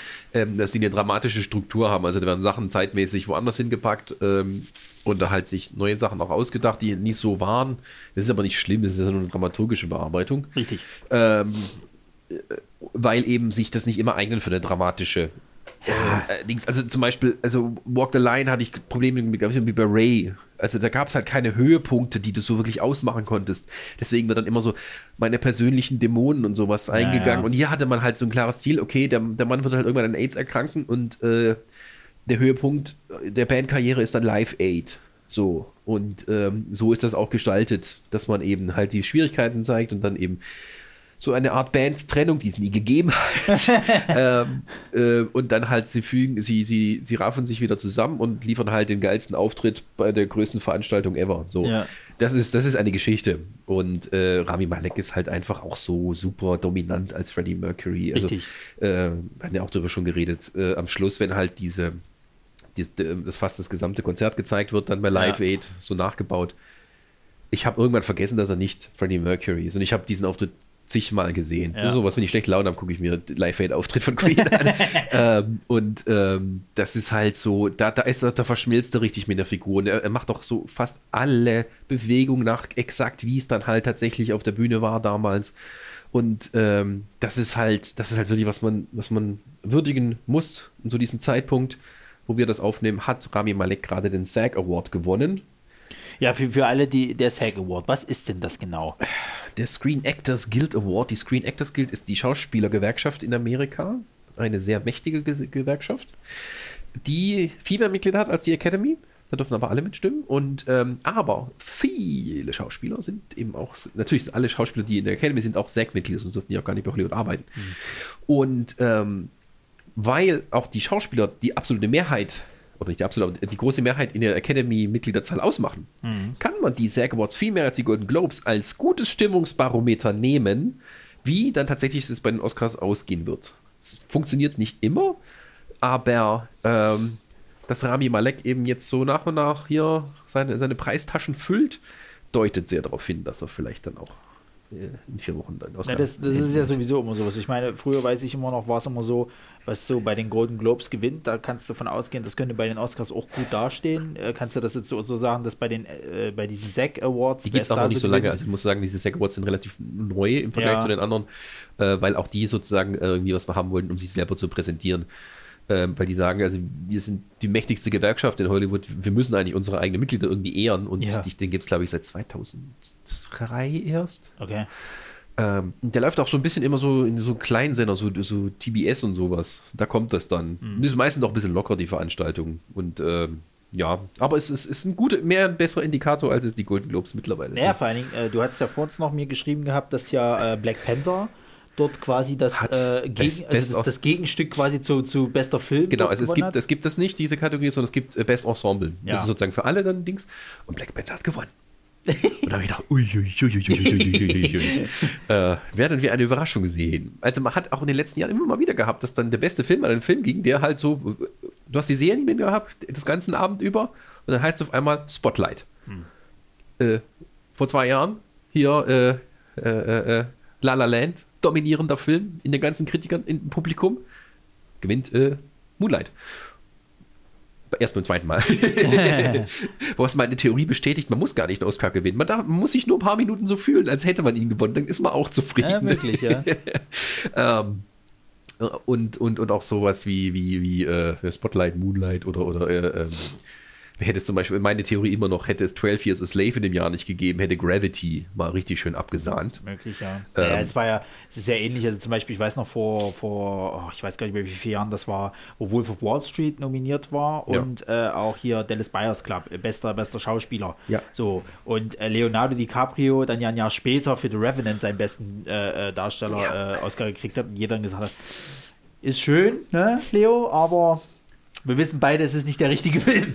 So, und das, das, ist jetzt eher so quasi. Das ist aber auch so eine Eigenart der Academy, weil es halt so viele Mitglieder sind, ja. hat man eben so eine gewisse, ähm, manchmal auch so, naja, der ist immer so gut und er hat noch nie was gewonnen. So, dann, dann gewinnt er halt auch mal. Genau, so, so nach dem Motto halt. Und ich sehe gerade auch so, letzte, äh, gestern im Glenn Close hat gewonnen für The Wife. Okay. Äh, den SAG Award. Und sie hat auch bei den Golden Globes gewonnen und so. Ich, ich spüre da jemand aus dem hinteren Feld sich heranschleichen und sagen, Olivia Colman, Lady Gaga geht weg. Ich bin Glenn Close. Ey, ich, ich bin hier auch, seit 40 also Jahren ehrlich, dabei. Da können wir ja mal, können wir ja äh, mal schnell auf die äh, beste Darstellerin gehen. Ja. Wir machen dann die beste Nebendarstellerin, machen wir gleich in dem Zug mit. Gut, also nominiert sind Glenn Close, die Frau des Nobelpreisträgers, dämlicher Titel. Es ist eine Romanverfilmung, war ein äh, sehr gut besprochener Roman. Yeah. Äh, The Wife, äh, Melissa McCarthy hat es mir geschafft. Lali, oh Gott, Yalitza Aparicio für Roma, ja. Olivia Colman und Lady Gaga. So. Und äh, da ist es so, äh, habe ich auch viel gelesen gehabt, was so die Kollegen sagen und tralala. Und ähm, Lady Gaga sind sie alle der Meinung, nee. Also sorry, aber nee. Bradley Cooper von mir aus gerne, ja, aber Der Lady Gaga, nee. Pass auf. Und, und äh, äh naja, sie sind auch der Meinung, sie, sie kann singen und der besten Song wird sie holen. Machen wir uns nichts vor. Ja. Aber äh, für ihre schauspielerische Leistung, äh, nee. Ja, das ist so ein bisschen. Und da bin ich auch der Meinung, das ist eher nur so ein, so ein Publikums-Favorite-Ding irgendwie. Ich habe so. ihn nicht gesehen, aber ich weiß auch, dass, dass sie den Film auch natürlich mitträgt und natürlich. sowas. Und äh, sie hat ja auch, sie ist halt jemand, der halt so ein bisschen Multitalent ist und auch nicht so aneckt, wie zum Beispiel Madonna. Das will ich ihr auch gar nicht absprechen. So, und äh, die ist ein bisschen so, die hat sich aber auch so ein bisschen schön rangekuschelt an die Academy. Hat da mhm. viel bei vielen Auftritten in den letzten Jahren immer so mitgemacht und sowas. Ähm, und hat auch einen Golden Globe gewonnen für American Horror Story. Also sie hat mittlerweile. Ja, oder letztes Jahr hatte sie, hatte sie nicht letztes Jahr sogar. Nee, letztes Jahr hatte nicht den besten, besten Song äh, gehabt, oder? Die hat doch irgendwann auch mal irgendeinen Song rausgebracht. Ja, für eine ja. Dokumentation. Ah ja. Das war so ein äh, Frauen-Empowerment-Song. Ja, aber den hat sie, glaube ich, nicht geholt. Ne? Den hat sie bloß live dort performt. Äh, ich glaube ja. Ähm, aber ähm, ja, du, du, merkst aber auch, das ist so für mich so ein Ding, da hat, wenn die Leute da sitzen und sagen, ja, ja, wen könnte ich noch nehmen? Ja, Lady Gaga da gucken dann viele zu von den, äh, den, den, Little Monsters. Ja. Also es gab ja auch so ein bisschen Vorfall, ich kann mich jetzt nicht mehr daran erinnern, es tut mir leid, äh, ein bisschen Beef von den Fans, äh, die gegen irgendjemand gesteckert haben, der halt Lady Gaga besiegt hat. Ich weiß es jetzt nicht mehr, aber es gab da so ein bisschen Aufschrei. Und äh, die Hoffnung ist natürlich, dass viele Gaga-Fans einschalten Und, Genau, ähm, da bist du halt wieder gucken und dann halt Ecke, enttäuscht genau. sind, wenn Glenn Close gewinnt. Die, Richtig. Ach, wieso gewinnt die alte Schlampe? Ja, wie gesagt, also, also auch The Favorite, ich glaube auch nicht, dass das Olivia Colman das Ding dort holt, obwohl sie dort, also würde sie sehr verdienen, aber ich glaube es nicht. Ich glaube nicht, dass sie ihr nach dem Golden Globe das Ding jetzt dort auch noch geben. Doch, natürlich, gerade nach dem Golden Globe. Meinst du? Es glaub- sind immer so ja, Massenpreise. aber ich, Wer da ich, ich gewinnt, glaube gewinnt fast auch bei nicht, dem anderen. weil, weil ich weiß, dass Doch, zum das ist so. Beispiel, ich weiß zum Beispiel, dass das Diskutier nicht mit mir, ich habe recht. Schnauze jetzt. Ich weiß zum Beispiel, dass äh, ähm, Melissa McCarthy wird gerade sehr groß gehandelt für ihren Film da. Ich glaube, If You Ever Can Forgive Me irgendwie so. Can you ever forgive me? Ja, Ja, genau. Ist eigentlich eine schöne Rolle. Also Da so, wird so, sie, da wird sie gerade sehr hoch ge gehandelt. Also das, das habe ich irgendwie auch gehört. Ich habe, weil ich zum Beispiel, ich bin einer, ich mag Melissa Carthy nicht, weil sie immer diese, ha, ich bin die dumme Dicke spielt. Und das, Nein, ja sorry. Eben gerade ja nicht, das ist es ja halt. So, ich kenne sie aber halt nur aus diesen Rollen. Ich habe den jetzt halt noch nicht gesehen. Ist vielleicht ein bisschen schade. Aber ich habe so eine Antisympathie halt gegen ihre, ich bin die Eine dumme Dicke. Was habe ich gesagt? eine Antisympathie. Eine Ja. Antipathie. Ich habe eine Antipathie gegen, gegen ihre, ihre, ich bin nur die dumme dicke Rollen halt entwickelt und kann sie so schon fast schon gar nicht mehr dann so, also dass sie sowas spielen kann und, und das dann so überzeugend sein kann, da muss ich mir noch ein Bild von machen. Aber sonst hätte ich eher gesagt gehabt, nö, Melissa McCarthy, bläh. Nee, ich glaube tatsächlich, dass Olivia Colman immer noch der Favorit ist. Jetzt mit Glenn Close sieht man so ein bisschen am Horizont Ha, auftauchen. favorite. Ha! Da, da. ich glaube zumindest, dass, sorry, Glenn Close ein Contender ist, wie beim Boxsport sagt. Mhm. Aber ich glaube immer noch, dass, dass Olivia Colman der Favorit aus The Favorite ist. Ey, ich würde Weil sie halt wirklich so auch so, die hat, die, die, das, das nennt man Schmusing. Das, du musst im Vorfeld viel Werbung für dich machen, trittst bei den ganzen Talkshows auf, bist lustig, bist tralala und machst hier so immer schön auf äh, lockere Hose und ich bin die netteste. Das ist wichtig, um dich bei den Leuten, die abstimmen, ins Gedächtnis zu rufen, wenn die den Zettel dann vor sich haben. Ja. So. Und äh, deswegen wird man sehen. Also Glenn, Glenn Close kann auch sein, dass sie jetzt sozusagen, na, die sind auch schon, weiß Gott, wie, wir geben mir mal den Oscar. Also ich bin da, es ist zumindest spannend. Genau. Es ist zumindest Das nicht ist so wie die letzten Jahre, wo man sagt, okay, spannend. ja. So. Bei den Nebendarstellern ist es ja zum Beispiel so, da hast du ja gleich zweimal The Favorite nominiert. Du hast ja sowohl Emma Stone Ja. als auch, äh, scheiße, wie heißt sie gleich? Äh, Ähm, Rachel Weisz. Genau, Rachel Weisz, so. Die beide auch super waren in dem Film. Also da kannst du auch nicht meckern. Das Ja, ist, der aber- Film, also der aber- Film ist prädestiniert dafür, dass er überall eigentlich was holen könnte. Aber, aber, das ist immer das Problem, wenn zwei aus einem Film in einer Kategorie nominiert sind. Die nehmen sich gegenseitig die Stimmen weg und dann Richtig. gewinnt der lachende Dritte. Und das könnte in dem Fall Amy Adams sein. Die hat ja immer noch keinen Oscar gewonnen. nee, nee. Das ist auch so eine. Gebt ihr endlich mal ein. Ja, So, und dann spielt die auch so eine Rolle von, von jung bis alt mit fetter Maske und allem. ja. Eine politische Einflussfrau, also nicht wirklich selber Politiker, aber die Frau von Dick Cheney. Ich, ich, ich bin nicht, also Emma Stone, nein, die hat gerade erst gewonnen. Ja, stimmt. Rachel Weisz hatte auch schon mal einen, deswegen bin ich mir nicht so sicher. Ich setze mein Geld auf Amy Adams. Na gut. Oder Äh, Regina King. Wen, King wen, so wen, wen hast du denn noch da drin in, in den besten Nebendarstellerinnen? äh, Marina de Tavira von Roma ja, nee. und Regina King von Beale Street. Rassendrama. Das war auch so ein bisschen Überraschung, dass der so wenig Nominierung bekommen hat.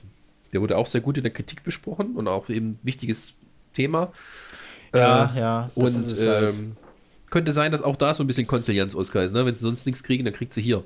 ja. Von wegen Oscars so weit. Ah, Gott, Gott, wir dürfen hier keine, nicht nur weiße Gewinner haben. Scheiße, scheiße, scheiße. Aber ich glaube, das wird sowieso nicht passieren, denn ich denke, dass Mahershala Ali bei den Nebendarstellern seinen zweiten mit nach Hause nehmen wird. Möglich, ja. Äh, da können wir ja gleich mal zu den Män Männern kommen.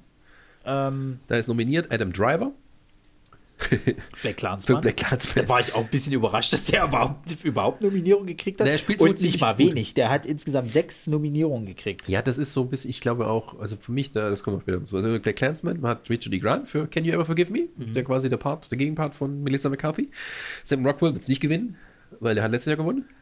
Äh, Sam Elliott ist, wird super besprochen mit seiner Leistung in der Star Born. Aber Mahershala Ali ist so auch so ein Favorite. Der Mann ist beliebt, hat zwar erst vor zwei Jahren einen gewonnen, aber das muss einen nicht abhalten. Ich erinnere, an Christoph Waltz. Ja, stimmt. Da habe ich auch nicht glauben wollen, dass der Chancen hat und dann war es aber so. Weil ich es einfach so kurz nacheinander machen hieß, aber nicht. Aber und dann passiert es eben doch. Und auch so González, äh, Alejandro Inarritu gewinnt zweimal hintereinander und so. Der ist ja für Green Book, ne? Ja. Ja. ja habe ich noch, auch noch nicht gesehen. Ich glaube, der ist ja noch, noch, noch gar nicht raus. Das weiß ich jetzt gar nicht. Äh, Pressevorführung habe ich, glaube ich, ja, nicht wir haben wieder viele Filme, die hier noch gar nicht so Ja, richtig ja, also laufen, die mal habe ich, hab ich ehrlich gesagt noch nicht habe ich auch damals nicht geschafft. Ich wusste, dass der hier eine Pressevorführung hatte. Ja. Ähm, ich höre aber von Kollegen, der Film ist gut, aber dass der jetzt irgendwie Chancen auf den Oscar hat, hm. so, also es ist Oscar. Auf alles, auf alles, wo er nominiert ist. Ja, deswegen denke ich eher nur Mahershala Ali, vielleicht Drehbuch. Ist er da fürs Drehbuch? Ich glaube, er ist fürs Drehbuch. Äh, lass mich gucken. Äh, Screenplay, ja, Original sogar. Da haben wir zum Beispiel, das haben wir noch gar nicht besprochen. Da gibt es auch so ein paar, weiß nicht genau, ob sie gewinnen. Also First Reform, die einzige Nominierung. Paul Schrader nochmal auf seine alten Tage, kriegt eine Oscar-Nominierung. Favorite könnte ich mir vorstellen. Ja. Weil auch eine Frau das geschrieben hat. Richtig. äh, Green Book, ja, Roma und Weiß. Der zweite Mann auf Deutsch. Adam McKay hat gerade auch so ein bisschen so, so, so, so einen Lauf. Könnte mir auch vorstellen, dass der was gewinnt. Aber ich könnte mir eher vorstellen, der Favorite, weil das halt so ein richtig schöner Film ist. Also ich, ich muss, muss ganz ehrlich sagen, wenn du jetzt immer so die, die ganzen Nominierungen vorliest und, und wo dann immer Roma mit dabei ist, muss ich aber trotzdem sagen, glaube ich nicht, dass der dort was holen wird. Das Also habe da ich ja vorhin gemeint, genau, dass er da tatsächlich vielleicht mal sozusagen der, der große Loser dann sein wird. Richtig, ja. Also er ist überall mit nominiert, aber irgendwie finde ich die anderen Dinger, wenn du die so vergleichsweise siehst, irgendwie, das, das, das, das kickt einen dann mehr irgendwie. Warum auch immer.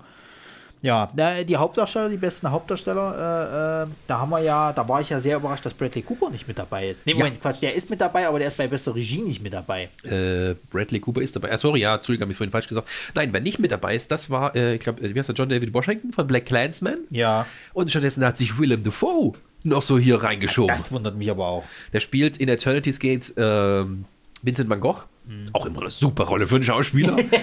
Alkoholiker, super Künstler, äh, hat Probleme mit sich selber, Depression. Geil. Ja. Also sagen, spiele ich, wenn das Drehbuch einigermaßen tauglich ist, Oscar-Nominierung. Er ähm, was auch ein bisschen witzig ist, weil er ist ja schon fast an die 60 jetzt mittlerweile. Ja. Und, äh, Na, letztes Jahr hat es ja für und- Florida Project nicht gereicht. Ja, nee, da war er nominiert? Der war nominiert. Als bester weiß ich Nee, jetzt er nicht. selber. Ja, weil er auch so, Willem Dafoe ist gerade auch so ein bisschen Bester wieder so, so ein kleines Comeback. Ich gucke mal schnell nach.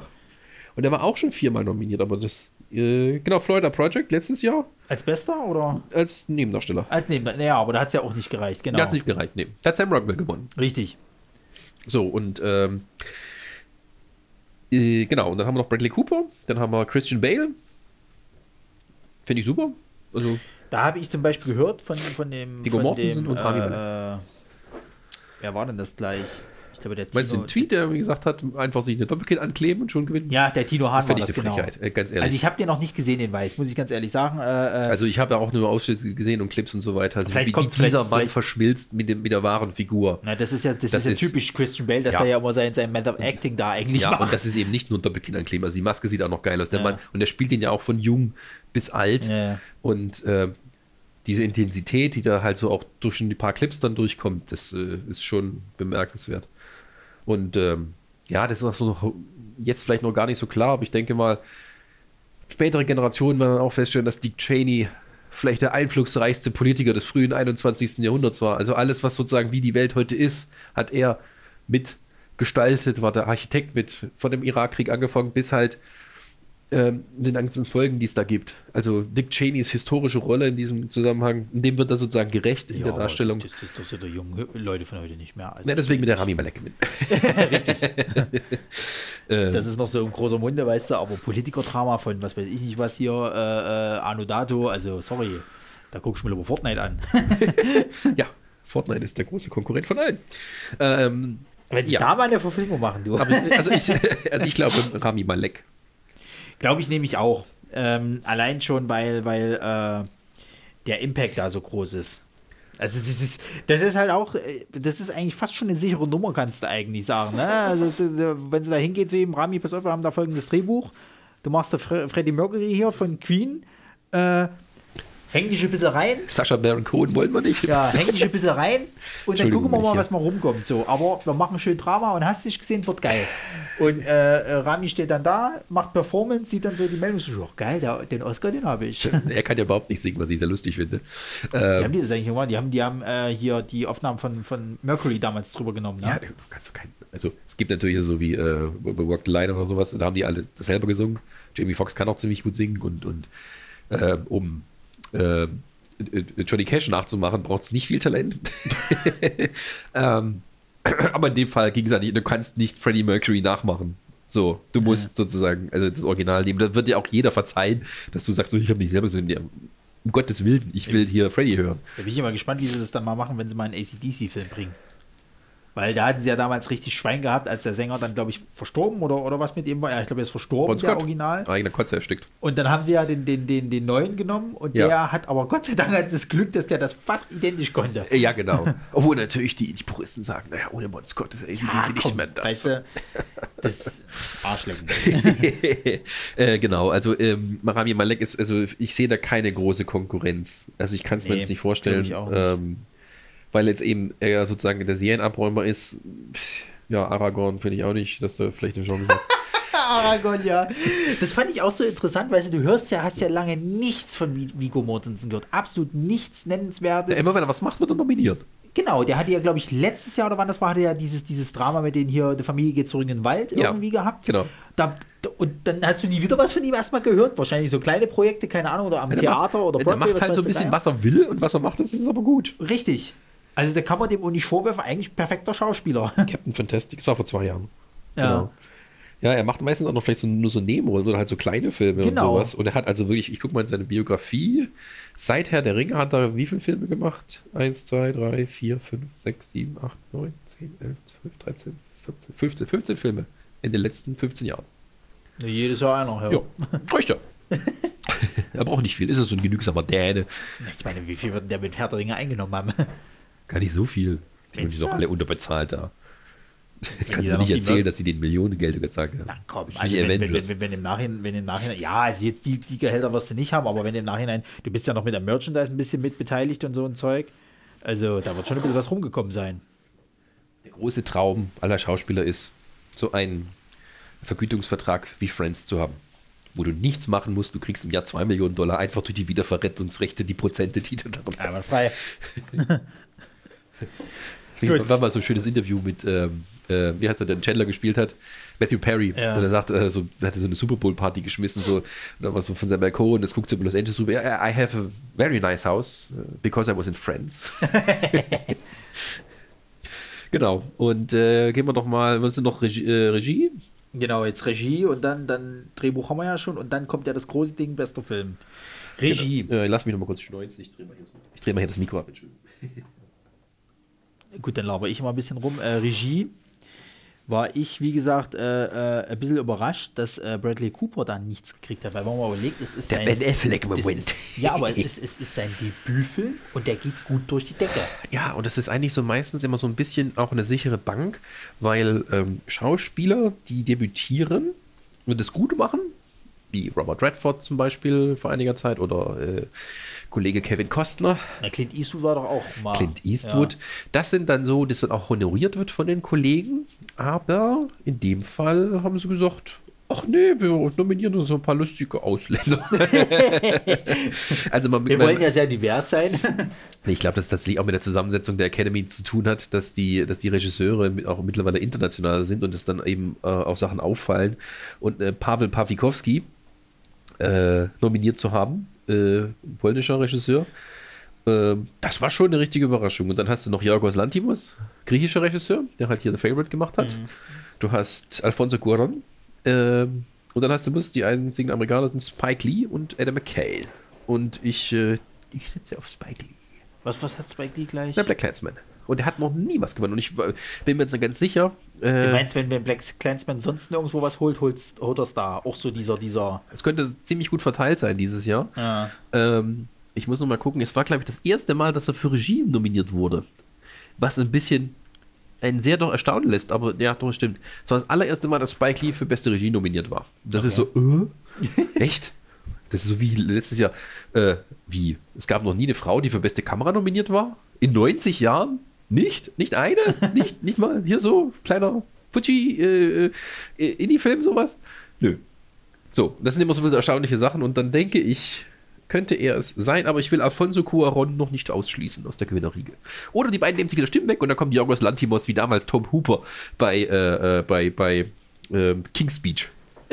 der hatte auch große Konkurrenz, am Ende hat aber doch der gewonnen, der auch den Film dann gewonnen hat. Kann auch sein. Ach ja. Aber es, also äh, auch wieder so eine Kategorie, wo ich sagen muss, könnte spannend sein. Ja, und ich habe auch nochmal nachgeguckt, weil ich dann so überlegt habe, es ist tatsächlich von den letzten zehn Jahren haben, glaube ich, nur zwei, waren zwei Amerikaner bei den Gewinnern. Ah ja. Vor allem die große mexikanische Bank, Cuaron, Guillermo de Toro, zweimal Iñárritu, äh, und dann auch so ein paar Brit Brite oder sowas. Also ähm, in der Regie wird es sehr international. Ich wollte schon sagen, also kann man den nicht vorwerfen, hör die Amis. Nee, in dem Fall nicht. Aber ich glaube auch, dass die Regisseure als Berufsgruppe da so ein bisschen auch über den Tellerrand hinaus gucken. So. Und das dann auch honorieren. Aber ich glaube, Spike Lee könnte tatsächlich hier mal endlich ein Städtütchen in seinem Händchen halten, weil er ja sonst auch noch nicht nominiert war. Und auch so der große, ich werde immer gesnappt, ne? Malcolm X damals auch so eine große Kontroverse, dass er nicht nominiert war oder ja, andere Sachen, wo halt viele sagen, Spike Lee ist halt ein wichtiger Filmemacher, auch ein einflussreicher Filmemacher. Auch darüber hinaus, wenn er mal nicht halt bei den Lakers am Spielfeld dran sitzt und die Leute anschreit und so, dann, dann könnte er tatsächlich einmal gewinnen. Ja, also wenn es darum geht, welche Filme nicht nominiert worden sind, bin ich also Ja, du hast was- halt nur so über fünf. Richtig, Ne? aber wo, wo, wo zum Beispiel ja viele sich äh, auch äh, also geärgert haben, ist ja zum Beispiel der ähm, Hereditary, gerade mit Tobi, Tobi Huber. Was ist das? Die, das, ist, das ist ein Horrorfilm. Oh, aber die haben es immer schwer. Das ist es halt. Die haben es eigentlich immer schwer und das ist halt, äh, das, das werfe ich den Oscars so ein bisschen vor, da sind sie dann nicht divers genug. Weil, Äh. weil das ist ein Horrorfilm, der aber schauspielmäßig wirklich auf einer ganz hohen Ebene mitspielt. Gerade Tobi Huber, die hat dort, Wie, wie äh, erfolgreich war der? das weiß ich halt eben nicht. Also er war hier relativ, Also es gibt natürlich Sachen wie äh, Get Out, ne? genau, weil dann Der kam ich halt- nämlich mit dem Beispiel von Get Out letztes Jahr. Ja, aber der war halt ein Bombenerfolg. So, ich glaube, also so solche Filme wie, wie jetzt auch später Black Panther, ne, weil, äh, du musst schon ganz schön auf die Kacke hauen, äh, Boxoffice und kritikertechnisch, Mhm. dass du es dann schaffst, mit einem, sagen wir mal, in Anführungsstrichen, nicht typischen Oscar-Genre Ja. bei den besten Filmen landest. Es kann immer mal vorkommen, ne? also hier zum Beispiel The Exorcist und sowas war ja auch schon nominiert. Für viele Oscars Ja, auch bester Film. Aber das nicht, ist Herr halt. der Ringe äh, kannst du sehen, du kannst dann auch genauso gut Ja, nehmen. aber Herr Es war ja eine riesen, riesen Überraschung zum Beispiel, dass er letztes Jahr hier äh, Shape of Waters bester Film Das, gewonnen hat. das würde ich in dem Fall eher nicht sagen, weil es hat sich in den letzten Jahren für mich, das habe ich auch bei unserem Blog immer geschrieben, es, es deutet sich so eine gewisse Akzeptanz gegenüber diesen Genrefilmen an. Fantasy Mhm. und Science Fiction, Gravity ist ein schönes Beispiel. Äh, Shape of Water und sowas, du merkst, die, die Stimmung schwingt so, dass, dass es eben keine Igitt-Kategorien sind, sondern tatsächlich auch äh, ähm, valide, also dass die, dass die Werte haben, die man als Filmemacher anerkennen muss. Und es ist ja auch äh, offiziell so gesagt worden, dass der Grund, warum man die äh, Kategorien auf bis zu 10, also die Nominierung bei den besten Filmen bis zu 10 weiter, erweitert hat, auch wegen Dark Knight war. Und der Diskussion darüber, also er, der Präsident hat es so, hat wohl einer gefragt und er sagte, äh, es ist nicht nur, aber Dark Knight war ein Teil der Diskussion. Weil halt viele den Film weit vorne gesehen haben und dann hat er halt bei den fünf, die es halt damals waren, nichts abgekriegt. Und als äh, filmemacherisches Werk steht es halt trotzdem weit hervor. Du magst nicht, das ist jetzt erstmal. Ja, ist ja jetzt mal hin. Ich kann, ich kann, also aus filmischer Sicht kann ich dem das schon abgewinnen und genau. verstehe das und auch. dass halt sozusagen der nicht beachtet wird, das ist so ein bisschen ähm, wurde, das hat es auch so mit ausgelöst, glaube ich, dass halt man allgemein erkennt, dass halt die Genrefilme in Anführungsstrichen, so Nerdfilme, ähm, immer mehr Anerkennung finden, solange sie eben auch das liefern, was halt die anderen Filme in gewissem Maße auch liefern. Und äh, das sehe ich halt, äh, das sehe ich als Trend. Ähm, ob sich Horror dann in der Zukunft auch mal etablieren kann, wird man sehen. Ob dann die Leute im Horrorgenre, die da tätig sind, tatsächlich was Gutes hinzufügen können. Ja, also es ist so im Allgemeinen. Ich meine auch, äh, äh, da weiß ich aber auch nicht, wie erfolgreich der war. Zum Beispiel Under the Silver Lake, der ist ja auch komplett ignoriert worden. Aber wie gesagt, das sind halt alles so eine Sachen, wo ich halt eben nicht weiß, wie war jetzt das Box Office dort. Ich äh, fand, ich empfand zum Beispiel, ich habe durch den Under the Silver Lake hierzulande nur mitgekriegt, weil der eben auf dem Fantasy Filmfest lief und weil der in, in, äh, in Cannes schon irgendwelche Vorschusslorbeeren gekriegt hat oder wo das war. Und dann wurde er nochmal bei Kino Plus besprochen. Ende. Naja, Also die, die Kinos haben ist- relativ wenig Werbung darum gemacht. Es gab keine Pressevorführung. Ja, das ist, das ist aber immer das Problem. Es gibt viele, natürlich gibt es viele kleine Filme, die es absolut verdient hätten. Ja. Und es gibt immer mal wieder diese kleinen Filme, die es dann doch nach oben schaffen. Aber es sind halt tatsächlich die Minderheit und es ist halt, es ist eine Aufmerksamkeitssache. Naja. Ähm, das ist halt nicht so, das ist ja auch kein, kein so ein Festival um, oder äh, so ein Filmpreis, um Sachen zu entdecken, ne? Also wie zum Beispiel das Max Ophüls Festival, das jetzt vor kurzem war, hat eine Leipziger Regisseurin gewonnen mit einem ganz, ganz, ganz, ganz kleinen Film, den es noch Jahre gebraucht hat, bis der fertig war und der hat auf dem Festival seine Premiere gefeiert. Die haben nicht mal einen Trailer gehabt, gar nichts. Das allererste Mal, dass die Leute gesehen haben, war dort. So, also sowas gibt es natürlich auch. Und dann hast du eben ähm, äh, immer das, wenn du dich mit vielen Filmen auskennst, immer das Gefühl, natürlich sind da welche, die außen vor gelassen werden. Das ist aber Ganz normal. Und bei Kunstpreisen sowieso, weil äh, Kunstpreise immer schwierig sind. Es ist immer eine Geschmacksfrage, es ist immer eine Frage der Aufmerksamkeit, auch teilweise politischer Natur und sowas. Und das ist eben, äh, ja, das ist, das gehört halt dazu. So, oder gibt es halt Leute, die das, die play the game, ne? Die das eben gut machen können, die haben vielleicht gute Agenturen und sowas. Ist ja auch zum Beispiel was, ähm, vor ein paar Jahren, da war ein Deutscher nominiert für den besten Doku-Kurzfilm und er sagte halt, wenn halt so ein Netflix-Kurzfilm, die haben ganz andere Strukturen dahinter. Wir müssen um jeden Zentimeter kämpfen und sowas. Und, und die haben ein Team, das sich nur darum kümmert, dass das Ding bei Festivals läuft, dass es bei Preisen wahrgenommen wird. Die hauen da auf die Kacke. Das ist kein großes Team, aber das ist ein Team von Experten und die mhm. werden halt drauf angesetzt, so tagemäßig. Und die sorgen dafür, dass du bei den richtigen Veranstaltungen bist, wo die Leute kennenlernst und all sowas. Und da hat man eben so als kleine deutsche Produktion, es ist schon ein Wunder, wenn man nominiert wird. Ja, ja. Und ähm, da gewinnt, das ist dann eine Frage, kenne ich die? So dann bist du wahrscheinlich auch so mehr in der Bredouille. Ich habe zwei Filme davon gesehen. Den einen fand ich besser. Ja, was soll ich machen? Ich gebe dem halt meine Stimme. Ja. So. Und das ist immer bei diesen kleinen Filmen immer das Problem. Aber manche große geht es ja genauso. Na gut, hier setzen wir jetzt dann mit unserer Analyse zu Black Panther als bester Film ein. Äh. ähm, ich möchte dazu jetzt gleich mal, wenn wir da nämlich mal anfangen, äh, ich habe mir äh, vorher äh, von dem Dominik Porschen und äh, auch von der Antje Wessels äh, habe ich mir das Okay eingeholt, ob ja. wir denn mal so ein paar, äh, äh, äh, ich sag mal, ähm, Statements äh, quasi, die sie gebracht haben, ja. Äh, ob ich die mit verwenden darf, ja. um das als Diskussionsgrundpunkt zu nehmen. So. Und zwar schrieb äh, und da ist er, glaube ich, eher aus, aus äh, äh in deiner äh, äh, äh, Richtung. Erklär doch mal ganz kurz, wer das ist. also Dominik so Porschen ist äh, ein, ein, Filmkritiker. Ich bin mir jetzt nicht sicher, ob er es offiziell ist oder ob er, ob er auch nur so, so ein YouTube-Kritiker ist. Ich will jetzt auch nichts Falsches nur sagen. Nur ein YouTube-Kritiker. Ja, ich will jetzt nichts Falsches sagen, aber er hat zumindest sehr viel Impact. Also gerade in Köln, er sorgt auch immer dort für die Social Movie Nights. Kümmert sich auch dieses Jahr wieder um okay. die Live-Übertragung der, der Oscars und will, glaube ich, noch äh, vorher zwei Oscar-Filme im Kino, äh, äh, also mit den mit äh, Zuschauern quasi halt dort angucken. Okay. Also ein engagierter Film. Richtig, also wer gehört jetzt auch mit zum Kino Plus Team, ist Gut. auch immer ein sehr gerne gesehener Gast. Ähm, das sind jetzt aus Twitter-Auszüge sozusagen. Genau. Und äh, Antje Wessels, wer sie nicht kennen sollte, äh, ich würde sie auch mittlerweile zu Kino Plus Team mit dazu zählen, ist äh, äh, eine, eine offizielle Kritikerin, hat einen eigenen Blog, äh, Antje, Antjes äh, Kinokritik-Blog. Entschuldigung, ich will jetzt nichts Falsches sagen. Ich, wir schreiben das dann nochmal in die, in die Verlinkung rein, ich jetzt hier irgendwas Falsches sage. Und, ähm, es, sind, es sind, sagen wir mal, von, von der Alters- und Herkunftsstruktur ähnliche Leute. Richtig, aber okay. ähm, also ich habe Dominik persönlich noch nicht, nicht kennengelernt oder getroffen. Antje ja, ja, hatte komm, ich, hatte ich das Glück. Gut. Ähm, ja, ist hier Werbepause, ne? Wir müssen hier vorankommen. Sonst hört uns keiner zu. Also Dominik schrieb zum Beispiel aus äh, deutscher Sicht, in den USA ist wohl kein Blockbuster auch von den Kritikern 2018 so gefeiert worden wie dieser. Wir sollten einfach mal akzeptieren, dass es ein amerikanischer Preis ist und aus deren Sicht nun mal nominiert wird. Äh, gleichzeitig schrieb er noch, der Film wird aber in den USA ohnehin noch mal deutlich besser besprochen, als wir ihn hier sehen wollen. Bedeutung plus Zeitgeist plus subjektive Qualität, siehe es USA, das passt schon sehr und überrascht daher mich jedenfalls nicht. So.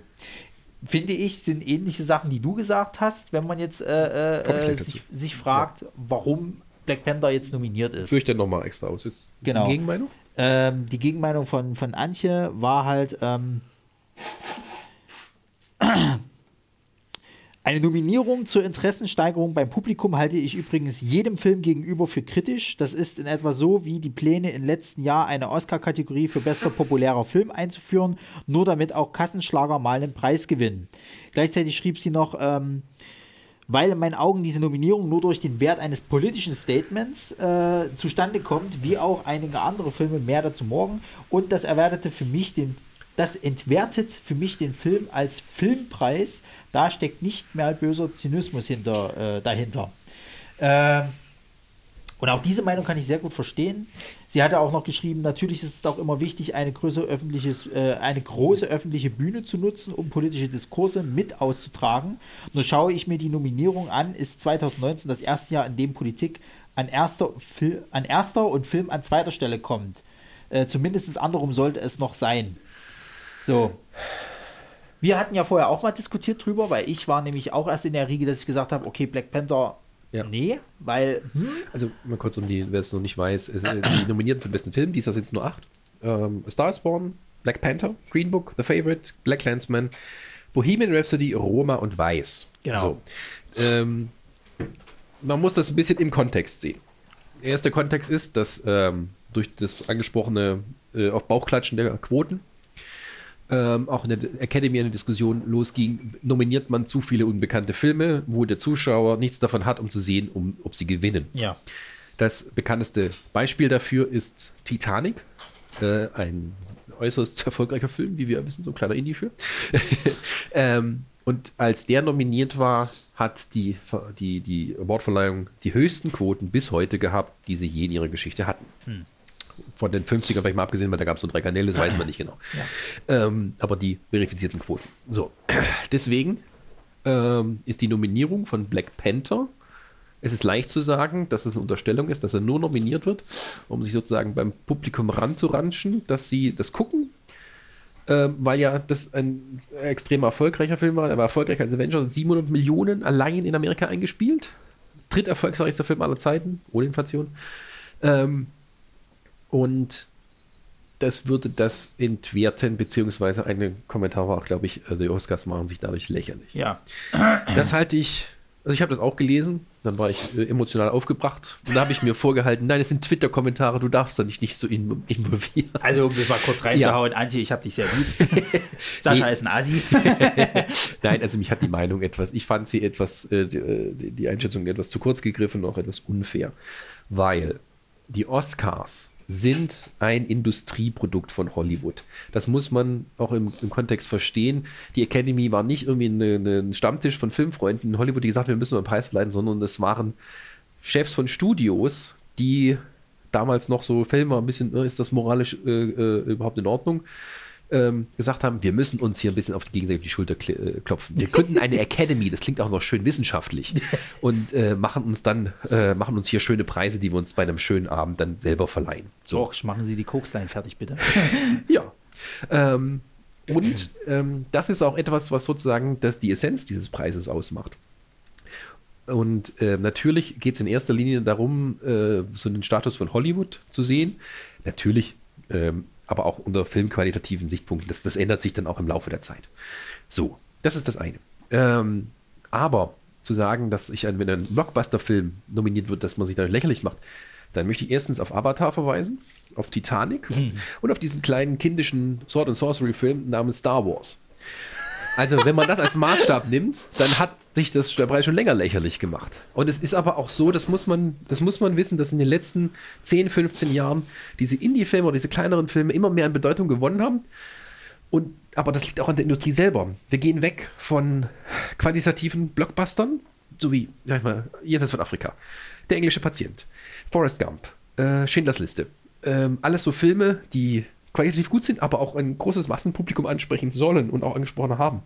Das verschwindet immer mehr. Wir haben immer mehr Blockbuster, die ganz klar äh, so Mainstream-Popkultur-mäßig mhm. gehen. Und die kleinen Filme, die sozusagen für die Award-Season aufgehoben werden, um dafür das Studio sozusagen die Meriten einzuholen.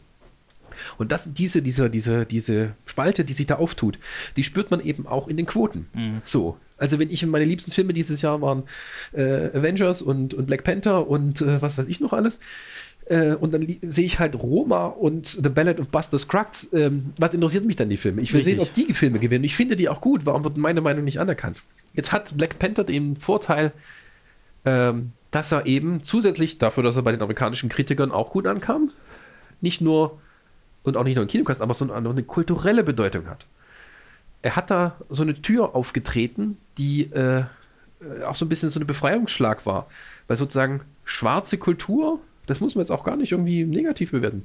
Ähm, für, also, äh, und schwarze äh, Bürger fühlten sich halt in diesem Film viel besser zurück, obwohl es keine Afro, äh, keine amerikanische Story ist.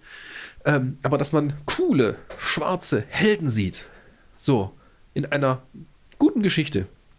Ähm, und das hat natürlich auch viel Hype natürlich ausgelöst. Und das nicht anzuerkennen, halte ich für viel schlimmer, als zu sagen, wir nominieren den auch noch mit oder der wird halt mit, weil wenn man dann hinsieht, er hat ja nur bei den großen Kategorien verschieden nur bester Film. Die Rest, Kostüm, Produktion, Musik auch, das ist zwar auch schön, aber eben so Tonmischung und sowas. Das, das sind so technische Kategorien, wo man damit gerechnet hat, dass er da was abklingt. Aber hat keine Schauspiel, keine Regie, nicht mal ein Drehbuch, obwohl er für den Writers Guild Award nominiert war, das Drehbuch. Und ähm, das, das kann man nicht verleugnen, dass der Film wichtig war und dass man ihn dann zumindest nominiert, vielleicht auch gewinnt, ich weiß nicht, ähm, ist halt ein Zeichen, natürlich ist das politisch, aber die Oscars sind immer politisch. Es gibt ein wunderschönes Programm von, von, von äh, Robin Williams, so ein altes da, hm. da sagt er so, ach ja, das ist so, oh, and the Oscars are political, oh, fuck off. Natürlich sind die Oscars immer politisch, so wie alle Kunstpreise in irgendeiner Form immer politisch sind. Dass politische Themen, die sich um solche Sachen wie Rassenfrage und sowas drehen, ähm, auch nominiert werden, ist ganz normal. Hm. Und ähm, es ist aber jetzt so, dass früher zumindest eher die Filme dafür da waren, bestimmte Dinge an die Oberfläche zu bringen, die dann äh, Teil der, der, gesellschaftlichen Debatte waren. Oder auch nicht, weil sie vielleicht halt, man sieht die sich an und nimmt es halt wahr. Jetzt ist es so, wir haben viele gesellschaftliche Debatten, die sich um diese Themen drehen und Filme, die sich damit beschäftigen. Und so ist es, dann können wir natürlich leicht sagen, na klar, weil alle jetzt darüber reden, äh, wie wie schlecht es den Schwarzen auch in Trumps Amerika geht, dann, dann nominieren wir so als politisches Statement diese ganzen Filme hier. Ne? Und da haben wir auch zweimal Black im Namen. da haben wir schon auf der sicheren Seite Black Clansman, Black Panther und sowas. Aber auch eben solche Filme wie Avatar wurden nominiert, ja. weil sie eben visuell wichtig waren. Der Film ist scheiße, die Geschichte ist scheiße, aber er war ein großes visuelles Erlebnis. Ja. Titanic konnte man auch nicht vorbeikommen. Der Film ist zum Kotzen. ich, ich, äh, und hat viele, viele Makel, aber er ist eben angekommen und hat dann auch sozusagen alles sozusagen für das große Schiff, hat so alles weggefahren und sowas. Wie der Eisberg, der uns getroffen hat. Ähm, und auch Star Wars. Ne, Star Wars sagen viele noch heute, ja, wieso hat der nicht gewonnen und dafür äh, der Stadtneurotiker von Woody Allen? wenn er vorher sieben Oscars Weil gewonnen hat. Der Stadtneurotiker das erste Mal die vierte Wand durchbrochen hat. hat er nicht, aber, aber äh, du siehst halt, ähm, das ist diese, diese, diesen Kampf zwischen Qualitätsfilmen, Anführungsstrichen, das, was Oscar-Filme sind, und Blockbustern auch Teil der Oscar-Historie sind.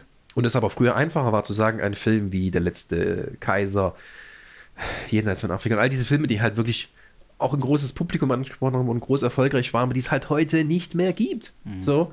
Und, ähm, und ich möchte noch eins hinzufügen: die Geschichte von Black Panther oder die Handlung, worum geht es da? Es ist ein Königssohn, der übernimmt sozusagen die Herrschaft, nachdem sein Vater ermordet wurde, hat damit Probleme, hat auch Probleme mit seinen Generälen und seinen Lords. Ähm, dann, als er dann auch erstmal kurz scheitert, dann taucht sein Vetter auf, der der Bruder, von dem man nicht wusste, von seinem Vater ist, den der selber gemordet hat. Und dann kämpfen sie sozusagen um die Vorherrschaft. Wird sie die Geschichte im England des 14. Jahrhunderts setzen, dann wird aber sieben Nominierungen nicht reichen. Ja. so, ja. das ist das, was ich dazu sagen wollte. Gut. Und ich äh, muss aber, aber eins noch, also der Film ist, glaube ich, ich habe mir das aufgeschrieben, von wegen, die Oscars machen sie lächerlich, da musst du aber auch sehen, dass äh, die dann würden sich genauso die Golden Globes lächerlich machen, der Screen Actors Guild, der Saturn Award, der African American Film Critics Association Award, Atlanta Film Critics, BET, Black Film Critics, Black Reel, Boston Online Film Critics, Critics Choice Award, Central Ohio Film Critics, Dallas, Fort Worth Things Award, Houston Film, Los Angeles Online Film Critics, MTV Movie Awards, die wollen wir nicht vergessen. Was? National Board of Review, North Carolina, Film Critics, Oklahoma Film Critics, People Choice Award, Producers Guild Award, Satellite Award und der, nicht zu vergessen der Seattle Film Critics Award. Also ist es der Oscar steht nicht alleine da. Ja, also. Äh, es ist ein amerikanisches Ding, das vielleicht. Der Film hat dramaturgische Probleme, das streite ich gar nicht ab. Der ist nicht das große überwältigende Ding. Er hat, hat, aber für andere Leute eine größere Bedeutung. So. Wie genau. Goethe hier. das, genau. Also, äh, wie gesagt, ne, um, das mal, um das mal runterzubrechen, wir wollen ja jetzt nicht auf dieses hier, äh, die Oscars machen sich lächerlich äh, äh, drauf rumreiten, weil ähm, ich finde trotzdem, Antje hat einen validen Punkt. Ich kann aber trotzdem auch die Seite von Dominik und deine, oder was weiß ich, jeder, der das halt so denkt, kann ich voll und ganz verstehen. Also ich war am Anfang auch erstmal ein bisschen, hm, aber mittlerweile verstehe ich schon aus dem Grund, weil ähm, der Dominik hatte da mal noch in, in, in äh, Kino Plus einen wichtigen Punkt gesagt, wenn du als, ähm, als äh, äh einer der Academy quasi äh, äh, dort diesen Zettel vor dir hast. So, und du musst jetzt bewerten. So, und du hast jetzt eine Handvoll Filme gesehen, hast den aber auch gesehen. Und für dich ist das emotional was ganz Wichtiges gewesen, so. Weil was, was definiert denn der beste Film? Der beste Film für mich kann ja was ganz anderes bedeuten als der beste Film für dich. Ja. So, für einen hoch was weiß ich was, datierten Kritiker kann ein bester Film, die schauspielerische Leistung, das Drehbuch, wie ist die Geschichte, äh, wie, wie, wie ist die Inszenierung und für, sag ich mal, äh, für einen Uwe ist der beste Film halt eben, ich konnte da drinnen schön weinen, so nach dem ja. Motto, ne?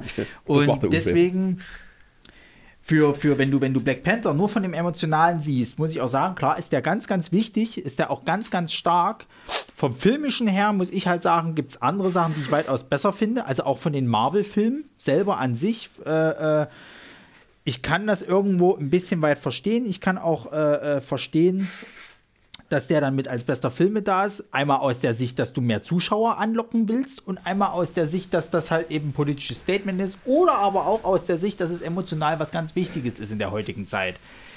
Bin aber der Meinung, dann geh den Weg doch ganz und sag halt eben, okay, dann ist aber auch von mir aus, ich spiele jetzt mal rum, ein Ave äh, äh, äh, Avengers Infinity War mit, mit äh, äh, nominiert, weil das gab es vorher noch nicht dass du halt zwölf Filme vorher, wie eine Serie eigentlich gucken musst, damit du dieses Ding hast. Ja, ich verstehe das. So. Das ist, Oder ja. aber auch, dass du auf der anderen Seite sagst, also wenn du kritisierst, dass Black Panther jetzt aus politischer Sicht da ist, dann kannst du auch Roma kritisieren. Ja. Weil machen wir uns nichts vor. Eine, eine, eine mexikanische äh, Einwanderungsgeschichte äh, äh, jetzt quasi. spielt ja in Mexiko. Oder, oder so, ja, ja, genau. Das ist aber sowas von zeitgemäß, gerade um Trump eins auszuwischen, so nach dem Motto. Also das, da kannst du den dann auch nicht ankreiden weil sei jetzt mal dahingestellt, dass der ja natürlich super gespielt ist und wahrscheinlich auch die Inszenierung äh, äh, äh, genial ist. Ähm, es ist ein bisschen schwierig zu sagen, dass du heute, äh, wie du schon gesagt hast, mit diesen Kunstpreisen diese politische Ebene dann nicht mit reinfließen lassen kannst. Das musst du, wirst du immer haben. Das ist scheißegal. Das wirst ja. du bei den Echos haben, das wirst du bei. Ich meine, guck doch mal, bei, bei, bei welcher Bei Dumme Echo tatsächlich nicht so sehr. Da wurde es nur politisch, weil der Echo immer auf den Verkaufszahlen basiert. Ja. Das heißt, wer, wer die Verkaufszahlen kennt, wusste schon immer, wer gewinnt. Das ist die Echos, die, die waren schon immer so ein lächerlicher Preis, wo sie die ganze Buchei drum gemacht haben. Äh, ja.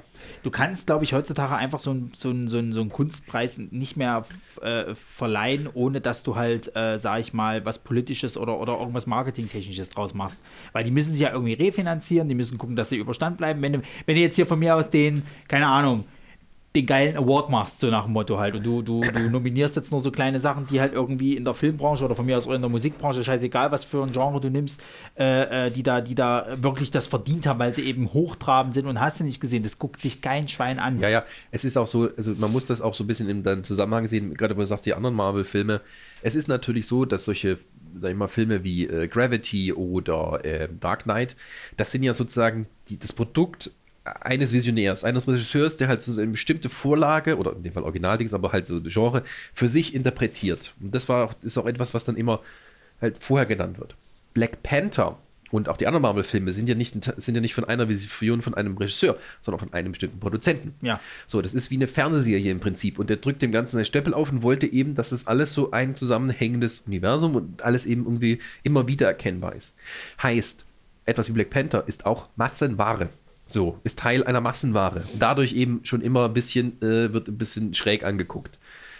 Dass man sich sozusagen getraut hat, mit Ryan Kugler eben auch ein politisch, also einen Regisseur zu nehmen, der durchaus politische Statements mit seinen Filmen macht, so ist mit Fruitvale Station und sowas, ähm, dafür zu engagieren und so klar zu sagen, okay, das ist eine schwarze Geschichte und da bauen wir eben nicht nur sozusagen dieses wundersame Königreich mit Technik ein, sondern ganz klar, wir nehmen auch Bezug zum Amerika, zum schwarzen Amerika mhm. heute mit, mit Killmonger und sowas.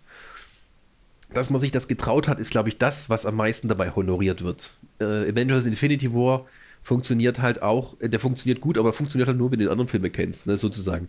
Ähm, aber ich glaube, äh, es ist auch schon ein gewisses Signal, um zu sagen, ja, wenn ihr einen Superheldenfilm mal richtig macht, wo auch solche Themen vorkommen oder halt auch bestimmte, sagen wir, es muss ja nicht um politisch sein, es kann auch einfach nur um menschliche Zustände gehen. Da gibt es ja auch Comics aus dem Superhelden-Genre, die eben das machen, die eben weg vom Mainstream gehen und halt eine besondere Geschichte machen. Ähm, wenn er das mal bringt, dann ist auch dann mal ein Gewinn mhm. drin, sozusagen. Das ist, glaube ich, das Signal, das man davon nehmen kann, dass das Superhelden-Genre nicht mehr X ist und dass eben die ähm, vielleicht auch, ich weiß nicht, ob Avengers dann das nächste Jahr irgendwie was Besonderes da rausholen kann. Ich glaube es eher nicht. Aber ähm, zumindest hat sich das jetzt so weit ins Bewusstsein der Academy vorgedrungen. Ähm, erstens, man kann diese Filme ernst nehmen, erwarte natürlich im Gegenzug auch dafür, dass die sich dafür auch ernstere Themen aussuchen. So. Ähm, Deswegen sehe ich das gar nicht jetzt so kritisch, sondern das war halt etwas eine Überraschung, dass es doch noch geschafft hat. Ich weiß auch nicht, wie viele Stimmen das sind. Vielleicht war der letzte, der noch so gerade reingeschafft hat. Möglich, ja. Oder du hast halt so, ja, ich nehme Black Panther mit, der gehört dazu dazu. Und es gibt halt immer auch solche Sachen dann dahinter, dann sind es nicht politisch genug. Also zum Beispiel dann, äh, da gibt es so die, meine Theorie, dass so der Awards-Müdigkeit, ne, als äh, Brokeback Mountain in aller Bunde war. Mhm. Und da ist aber auch ein wichtiges Statement sozusagen, ja, äh, schwule Liebe wird akzeptiert, die kann auch schön tragisch erzählt werden und so, und dann gewinnt halt ein Film namens Crash. Und ich glaube, dass, in dem, dass der Grund dafür, dass der Brokeback Mountain verloren hat, einfach war, dass der, so, das Brokeback Mountain so viele Preise vorher abgeräumt hat, dass die Leute einfach gesagt haben, der wird sowieso gewinnen, dann will, tue ich mal was anderes wählen. Mm. Das ist ja auch ein Film, da geht es um Rassismus und so. Und dann gewinnt eben Crash und alle so, Uah? aber das, das passiert dann auch mal so wie jetzt bei La La Land gewesen. Ich glaube, das ist alles so ein bisschen, wenn so ein Film über geschüttet wird mit Preisen, so verliert das so ein bisschen äh, die Notwendigkeit, dass die abstimmenden Academy-Mitglieder sagen, oh ja gut, der gewinnt sowieso dann, ach, Moonlight war auch schön. So. Da ist ja noch mehr. Schwul, schwarz, arm, alles dabei. Äh, und ähm, ja, das, das ist aber Teil der Academy. Das ist, ist es ist halt nicht der Max Ophels Preis. Das ist halt was anderes. Wie gesagt, ne, es ist, ist halt äh, äh, äh, dieses, dieses äh, wie du schon sagtest, äh, oder wie ich vorhin schon sagte, diese verschiedene Auffassung, was ist für mich der beste Film. So. Und du es hast, ist immer du subjektiv, hast, du, hast du die, kannst da nichts gegen machen. Genau, du hast die Leute, die halt, sag ich mal, wirklich so, wie du so schön beschrieben hast, den Feuilletonismus da irgendwie äh, frönen und dann wirklich die schweren starken Filme haben und dann hast du die Leute, die halt wirklich den Mainstream halt gucken so und sich danach orientieren. So und Mainstream muss ja nicht schlecht sein. Es gibt ja durchaus was nach Fast and the Furious und äh, keine Ahnung, was noch so kommt. Es gibt ja durchaus die Blockbuster, die halt auch gut gespielt sind, so, die halt auch wichtig sind. So. Ja, genau. Ähm, das ist, aber Fast and the Furious ist halt, das ist, das ist so dumm, ja, aber das ist halt Spaß. so Trash-Film, ja, ja, klar. Äh, und dann kommt das eben, dafür sind dann die MTV Movie Awards Richtig. da. Man muss aber zum Beispiel so als, als Gegenbeispiel, ne, äh, das heißt aber auch nicht, dass da was mal falsch liegt, ne? Also, der erste Film, der den MTV Movie Award gewonnen hat, war Terminator 2. Ja. So, das ist heute ein absoluter Action-Klassiker, Vorbild für andere Filme, war damals, glaube ich, nur so für drei Oscars nominiert, alle gewonnen, so Effekte und sowas. Aber in der, wer kennt noch aus dem gleichen Jahr äh, die anderen Nominierten? Also da hat äh, Dings gewonnen, Schweigen der Lämmer, aber das sind so nominierte Filme dabei wie Bugsy. kennt heute keine Sau mehr. So, aber äh, Terminator 2 kennt heute jeder und ist halt ein Eckpfeiler, ein Action-Genre. Wurde damals auch nicht gemacht, aber so kann es eben auch kommen, ne? Dass die Qualität des Filmes sozusagen, wenn das nicht von denen anerkannt wird, trotzdem durch das Publikum anerkannt wird und später auch dann durch die Kritiker und so. Und ähm, ja, so kann es dann eben auch kommen. So, also gibt viele Filme, die nominiert waren, die heute kein Schwein mehr kennt. Nee, na klar. Und, und Also- andere Filme, aus- die halt nicht beachtet wurden, die heute riesige Klassiker sind. Ja, also ich meine, ich meine, äh, äh, frag mal heute nach Leute nach Dallas Buyers Club. Also auch wenn es noch nicht mal so so so so alt ist, aber ich, ich kann die kann, also wenn ich jetzt zum Beispiel dann haben wir als politische Diskussionen, weil es kein richtiger Gen- Transgender-Schauspieler war, der das gespielt hat. Was ja, aber, aber selbst da, das, das, das, das war in der Zeit war es mal aktuell, aber mittlerweile interessiert sich da kaum, außer die Leute, die ihn vielleicht noch gesehen haben oder sag, sag ich mal, die jetzt halt die ihre ihre äh, Filmliebe da haben und so. Aber Ja. von den normalen Leuten, das interessiert kein Schwein kennt das mehr. Ja, und es gibt so. halt aber auch manchmal so Filme, die halt so die politische Statement haben und in der Folge wie zum Beispiel Philadelphia, Mhm. wo es halt ähm, ganz, ganz wichtig war, dass ein Mainstream, ein hetero-Mainstream-Schauspieler wie Tom Hanks das Risiko eingegangen ist, ich spiele einen schwulen, AIDS-kranken äh, Mann in einem, in einem Film, einem Mainstream-Film. Das, das war wichtig. So, und das, äh, das verbindet dann wieder so Erfolg und politisches Statement, wo es kein richtiges politisches Statement ist, sondern einfach nur durch das Zeigen äh, eine, einer menschlichen Tragödie. Ähm, äh, man gar nicht sagen kann, wie, wie soll ich anders Partei ergreifen? Ja, ja. So. Und ähm, davon gibt es heutzutage eben halt immer weniger. Es gibt halt immer weniger Filme, die sozusagen diese, diese, diese Linie laufen, Erfolg und Aussage sozusagen. Mhm. Und das ist, glaube ich, das größte Problem, was die Oscars haben, um relevant zu bleiben. Es ist ja im Deswegen- Allgemeinen so, also was ich jetzt so die Jahre zuvor auch immer, immer hatte, wenn du, wenn du, wenn es um die Oscar-Filme geht, quasi, die, der, der beste Film, sondern das waren irgendwie immer die typischen Oscar-Filme. So. Also wie ich schon Chacha vorhin sagte, irgendwie, meistens ist der Haupt, äh, Hauptdarsteller oder die Hauptdarstellerin krank, todkrank, muss sich irgendwie nochmal, oder tablettenabhängig, irgend so ein Quatsch, äh, muss sich nochmal irgendwie eine Aufgabe stellen, die für die Gesellschaft wichtig ist und so weiter und so fort. Und äh, meistens ist es eine Art Drama und Ja. das ist immer derselbe Oscar-Film Ja, gewesen. das- so. Das ist so- so wie so eine Formel. Ja, es gibt- und das genau. ermüdet. Es gibt, es gibt ein schönes Video-Essay von Lindsay Ellis, die Oscar-Formula und sowas. Und es gibt auch einen herrlichen, äh, diesen Honest Trailer von ähm, äh, Les Miserables. Und dann hast du eben, oder das war nicht, glaube ich, noch nicht irgendwas anderes. Und dann Anne Hathaway, allerdings. I play a plo I play a prostitute who dies. Now will you please give me my Oscar? ja, das ist dann so. Ja, ja. Es gibt so bestimmte Rollen, wo man sagt, okay, die ist irgendwie eine Prostituierte, also das musst du arm sein, du musst du ganz unten sein, mit dir muss irgendwas nicht stimmen, du musst ankämpfen gegen alles, das ist so, das, da hast du es drin. Ja, ja. Oder Bekloppten. Ja, oder, oder halt äh, eine historische Persönlichkeit. Genau, und das, ist- finde das find ich halt irgendwann einfach mal ermüdend. So, ich finde das, find das halt auch vor allen Dingen, es sind alles wichtige Filme und na klar, sowas muss es halt immer geben, aber haben wir denn nicht schon genug Scheiße in der Welt? Müssen wir uns das jetzt auch noch im Kino die ganze Zeit antun? Muss das dann immer noch so lange prämiert werden, dass man quasi, ja, noch einen von den Filmen und dann noch einen und komm, und der geht doch auch noch rein und so. Warum sollst du dich wohlfühlen, wenn es der Welt schlecht geht? Richtig, so. Das, äh, ja. Ja, nee, aber, also, aber das finde ich aber einen ehrlichen künstlerischen Ausdruck, dass das reflektiert wird, was in der Welt geschieht. Oder was einem selber passiert ist. Ja, natürlich. Äh, genauso gut kannst du auch sagen, warum sind die Superheldenfilme gerade so, so, so, gehen die so durch die Decke, weil es der Welt scheiße geht. Ich bin dann zum Beispiel auch sehr gespannt, ob sozusagen, wenn jetzt äh, Infinity, also äh, Endgame vorbei ist und dann quasi die nächste Marvel-Phase ist, ob die dann auch so den Weg der Comics gehen und dann durchaus ein erwachseneres Publikum ansprechen und mit neuen Stories, die halt über das Übliche hinausgehen, weil man hat nichts mehr, worauf man zuarbeiten kann und dass man vielleicht dann eben auch so jemand wie Doctor Strange so nach unten, also erstmal richtig schön scheitern lässt und so eine Geschichten oder andere Helden. Also das, das, das würde mich sehr interessieren, weil es, man kann ja so ein bisschen, die, die, das Marvel-Universum ist das so ein bisschen komprimierter Form, die Art, wie die Comics sich so in ihrer Thematik äh, entwickelt haben. Und ich denke, wir sind jetzt am Ende einer Ära, also wir sind jetzt wahrscheinlich so wie damals Ende der 70er oder in den 70ern, wo langsam die ernsten Themen aufkamen. Oder halt, naja, so Sachen, wo dann, wo dann zum ersten Mal solche Reboots kamen, so Crisis, Infinity Earth und sowas, aber das ist jetzt die Ja, aber ist egal. Aber man hat halt dieses, ähm, eine Ära ist abgeschlossen, wie geht's jetzt weiter? Unser Publikum altert wahrscheinlich auch mit, das braucht andere Themen, das braucht vielleicht auch ein bisschen mehr Ernsthaftigkeit, mehr Relevanz.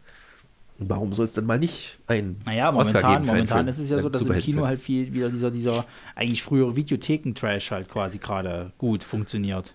Ja, es ist halt, Also wenn du so Filme hast wie, wie The Mac und, und, und, und oder Fast and Furious, sowas hättest du früher in der Videothek, hättest du deine, deine, deinen dein Samstagabend Spaß gehabt und Ende. Aber da wärst du nicht für ins Kino gegangen. Naja. Mittlerweile gehst du für sowas hochbudgetiertes ins Kino. Naja, das ist halt, weil halt ähm, äh, Filme werden immer mehr zum Spektakel, für Ja. das man extra Geld ausgeben will. Wenn man irgendwie gute Storys und dramatische Handlungen hat, dann guckt man sich eine schöne Serie an. Ähm, das ist so, eine, so, eine, so ein Zwiespalt, den, der halt irgendwie versöhnt werden muss, ähm, um auch die Oscars als Auszeichnung relevant zu halten. Genau, und Weil da wir machen uns nichts vor. Die Oscars sind von nichts anderem abhängig als von den Einschaltquoten. Ja, ja. So, wenn keiner mehr die guckt, brauchen die auch die Preise nicht mehr verleihen. Ja. So, dann wandert das irgendwann nach hinten in den, in den Sendern, wie der SAG Award so. Und dann ist es halt eine kleine Community, die das guckt.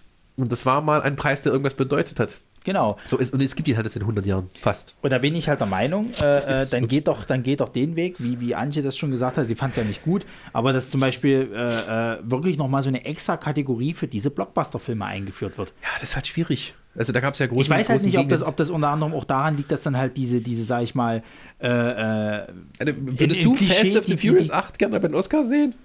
Wenn es eine eigene Kategorie gibt, warum denn nicht? Na, es ist halt immer schwierig. Was, was unterscheidet denn einen Best Popular Film von einem Best Film? Na, Best Popular würde ich dann wirklich das, das, das, das, das äh, äh, Budget mit reinnehmen. Wie viele Leute gucken sich halt so einen Blockbuster-Film halt an? Ja, das da wären natürlich dann Filme, wo du dann dich an, an den Kopf greifst. Also da wär, müsste man dann auch mit sowas rechnen, dass sowas wie Resident Evil mit drin ist. nee, die haben wir Spieler nicht viel ein. ja, ich dachte, die haben so viel eingespielt. Nö. Nicht verhältnismäßig zu den anderen. Na gut, aber ehe du jetzt nichts Monster anderes hast, aber, aber zum Beispiel, zum Beispiel, dass du so Sachen halt drin hast wie, es muss ja nicht alles Bullshit sein. Ich sage zum Beispiel ein Mission Impossible Fallout in, in so einer Kategorie. Warum denn nicht? Oder Phantomprotokoll, ein Von wunderbarer aus. Ja. Blockbuster-Action-Popcorn-Film. So. Aber es ist halt immer schwierig zu sagen, warum ist jetzt der dort nominiert und, und, oder ist das sozusagen der Oscar zweiter Klasse? Ne? Es, ihr seid zwar beliebt, aber es hat nicht gereicht, dass ihr auch den guten, den 1A-Oscar kriegt, ja, sozusagen. gut, aber Das ist halt, aber die haben ja dann das das verschoben. müssten sie ja selber dann wissen. Also wenn ich sage mal äh, ganz ehrlich, wenn ich jetzt sage ich mal in einem Film wie Fast and the Furious mitspiele, dass ich jetzt nicht für den besten Film Oscar oder als bester Hauptdarsteller im Oscar kriege, also da, da muss ich mich dann schon selber fragen. Da Ja. sollte ich dann wirklich mich wieder um das Drama im tiefen England irgendwie kümmern, wo ich quasi meinen Vetter um vom Thron stoßen muss. Naja, aber es ist dann auch so, dass äh, äh, das ist dann wieder so ein bisschen wie der deutsche Filmpreis. Da gibt es ja auch sowas. Ne? Ja. Die, die, das gibt so Preise für Filme, die halt äh, besonders viel eingespielt haben und sowas. Und das ist auch so eine, eine, eine absolute Notkategorie, weil halt das, was bei den deutschen Filmpreisen meistens das keine. Sau gesehen Ja. hat. Ohne jetzt auf die reinzuhauen, die was gewonnen haben. Aber da im Publikum für diese Filme, die meistens gewinnen, zu finden, ist schwierig. Und dann äh, hat man eine Kategorie, wo dann eben auch Kinderfilme, was ja in Deutschland sehr populär ist, Ja, ja. so. Äh, und Wie gesagt, ne, Jim Knopf und, und, und, und Dingsbums war ja letztes Jahr mit der erfolgreichste deutsche Kinderfilm. Genau. Also Kinderfilme gehen in Deutschland ja immer, siehe Bibi und Tina und äh, die wilden Kerle und was Ja. der Teufel noch alles. Und äh, dann hast du eben Fuck you Goethe und, und äh, die Schweighöfers und die, die Schweigers. Und dann hast du eben mal auch äh, die anderen Filme. So, und das, das, das ist immer so ein Makel, der dem Ganzen anheftet. Und das ist das Problem bei dieser Best Popular Kategorie, die man sich vorgestellt Ja, hat. Was ist der Maßstab? Wie gehst du dahin?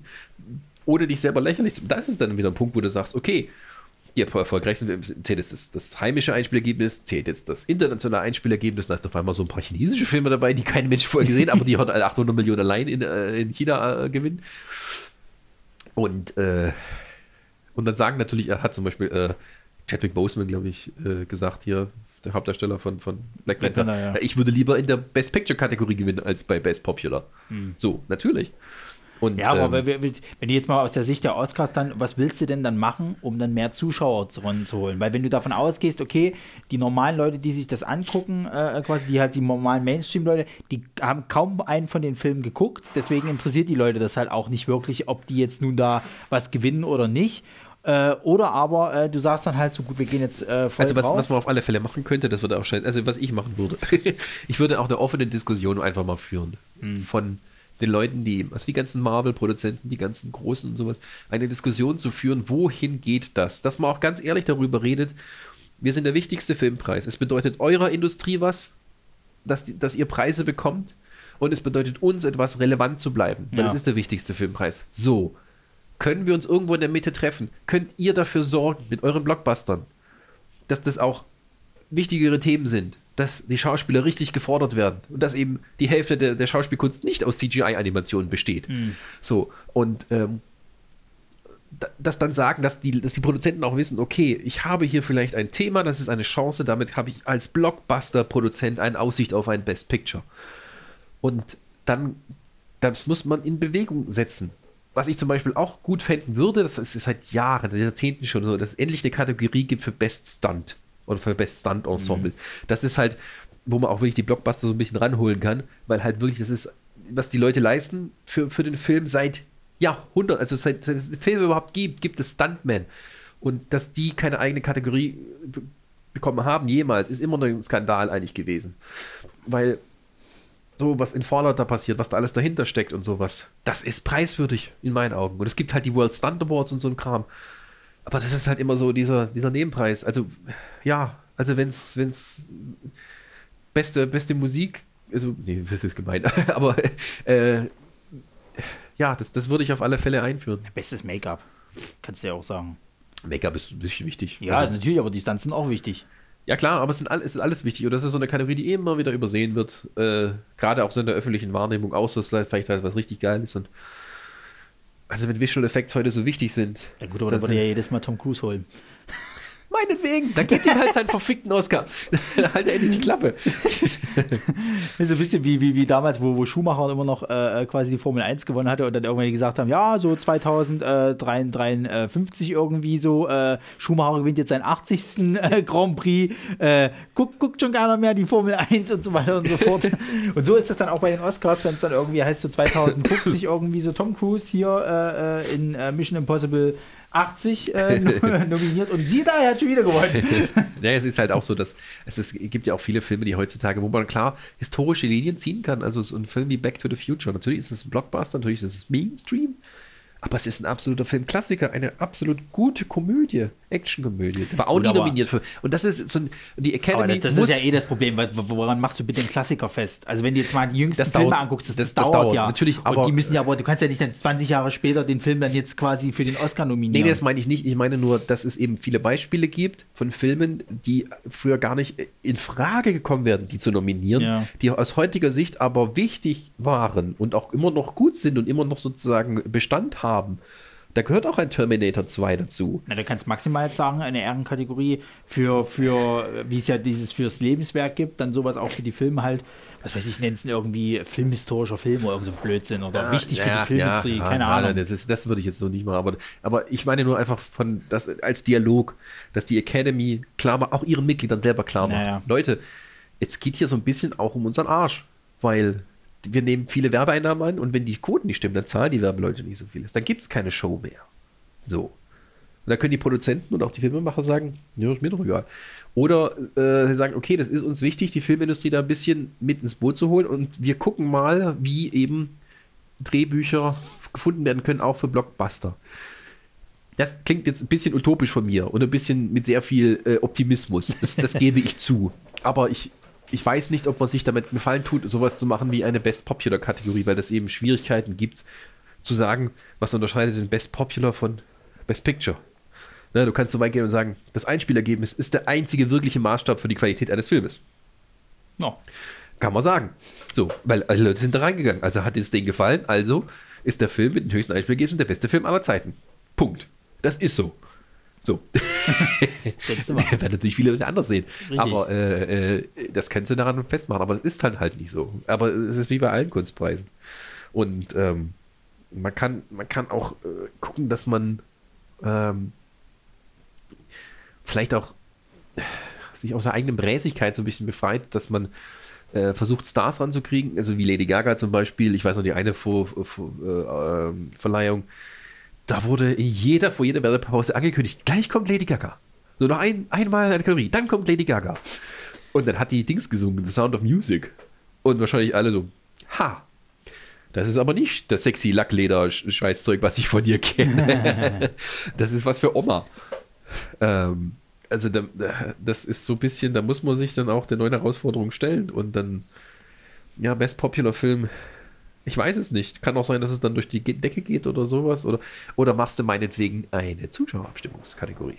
Das Best Popular heißt, du kannst als Zuschauer mitmachen. Ja. Also, dass du nicht nur Academy, sondern tatsächlich, da hast du wie der People's Choice Awards, die wird dann vielleicht sich ein bisschen äh, äh, gefickt fühlen, aber naja, wen, wen interessiert das?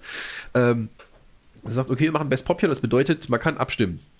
Muss das sich irgendwie anmelden, damit nicht irgendwelche chinesischen äh, oder russischen Hackerseiten dann äh, eine Trump-Dokumentation nach oben vorne pushen oder so. Ähm, vielleicht per Mail, äh, also per, per Post, ne? Wie früher. äh, das wäre zum Beispiel, dass das das Publikum direkt einbezieht. Naja, jedenfalls, ähm, wir, also wir, wir, wir können ja festhalten, auf jeden Fall, die Oscars sind in einer Art Wandel Ja. oder sollten sich definitiv langsam in einem Wandel, äh, äh, zumindest in diesem Dialog, wie du es schon Also die angesprochen hast, Filmindustrie führen. verändert sich rasant müssen, im Moment. genau, ja. sie müssen definitiv was tun. Dieses Jahr wird, glaube ich, das jetzt noch nicht so Nö. krass ins Gewicht fallen. Vielleicht wird Black Panther sogar bester Film. Wer weiß das schon? Das wäre schon mal ein erstes Zeichen, dass man halt sagt, wir müssen was anderes machen. Ähm, Fakt ist, dass man das, glaube ich, erst nächstes Jahr dann sehen kann, wohin sich die Oscars bewegen, ob es irgendwas anderes gibt. Man muss ja auch jetzt dieses Jahr gucken, wie sind die Einschaltquoten, bringt es dann wirklich was, sowas wie Black Panther zu, zu äh, äh, nominieren oder Ja. hat es denn eigentlich gar nicht einen Impact und dann macht man es dann nächstes Jahr wieder komplett anders, wer weiß das schon. Ja. Ähm, genau, das sind jetzt jedenfalls erstmal die äh, Oscar-Nominierungen gewesen. Genau. Aber Du- ich muss noch eins hinzufügen.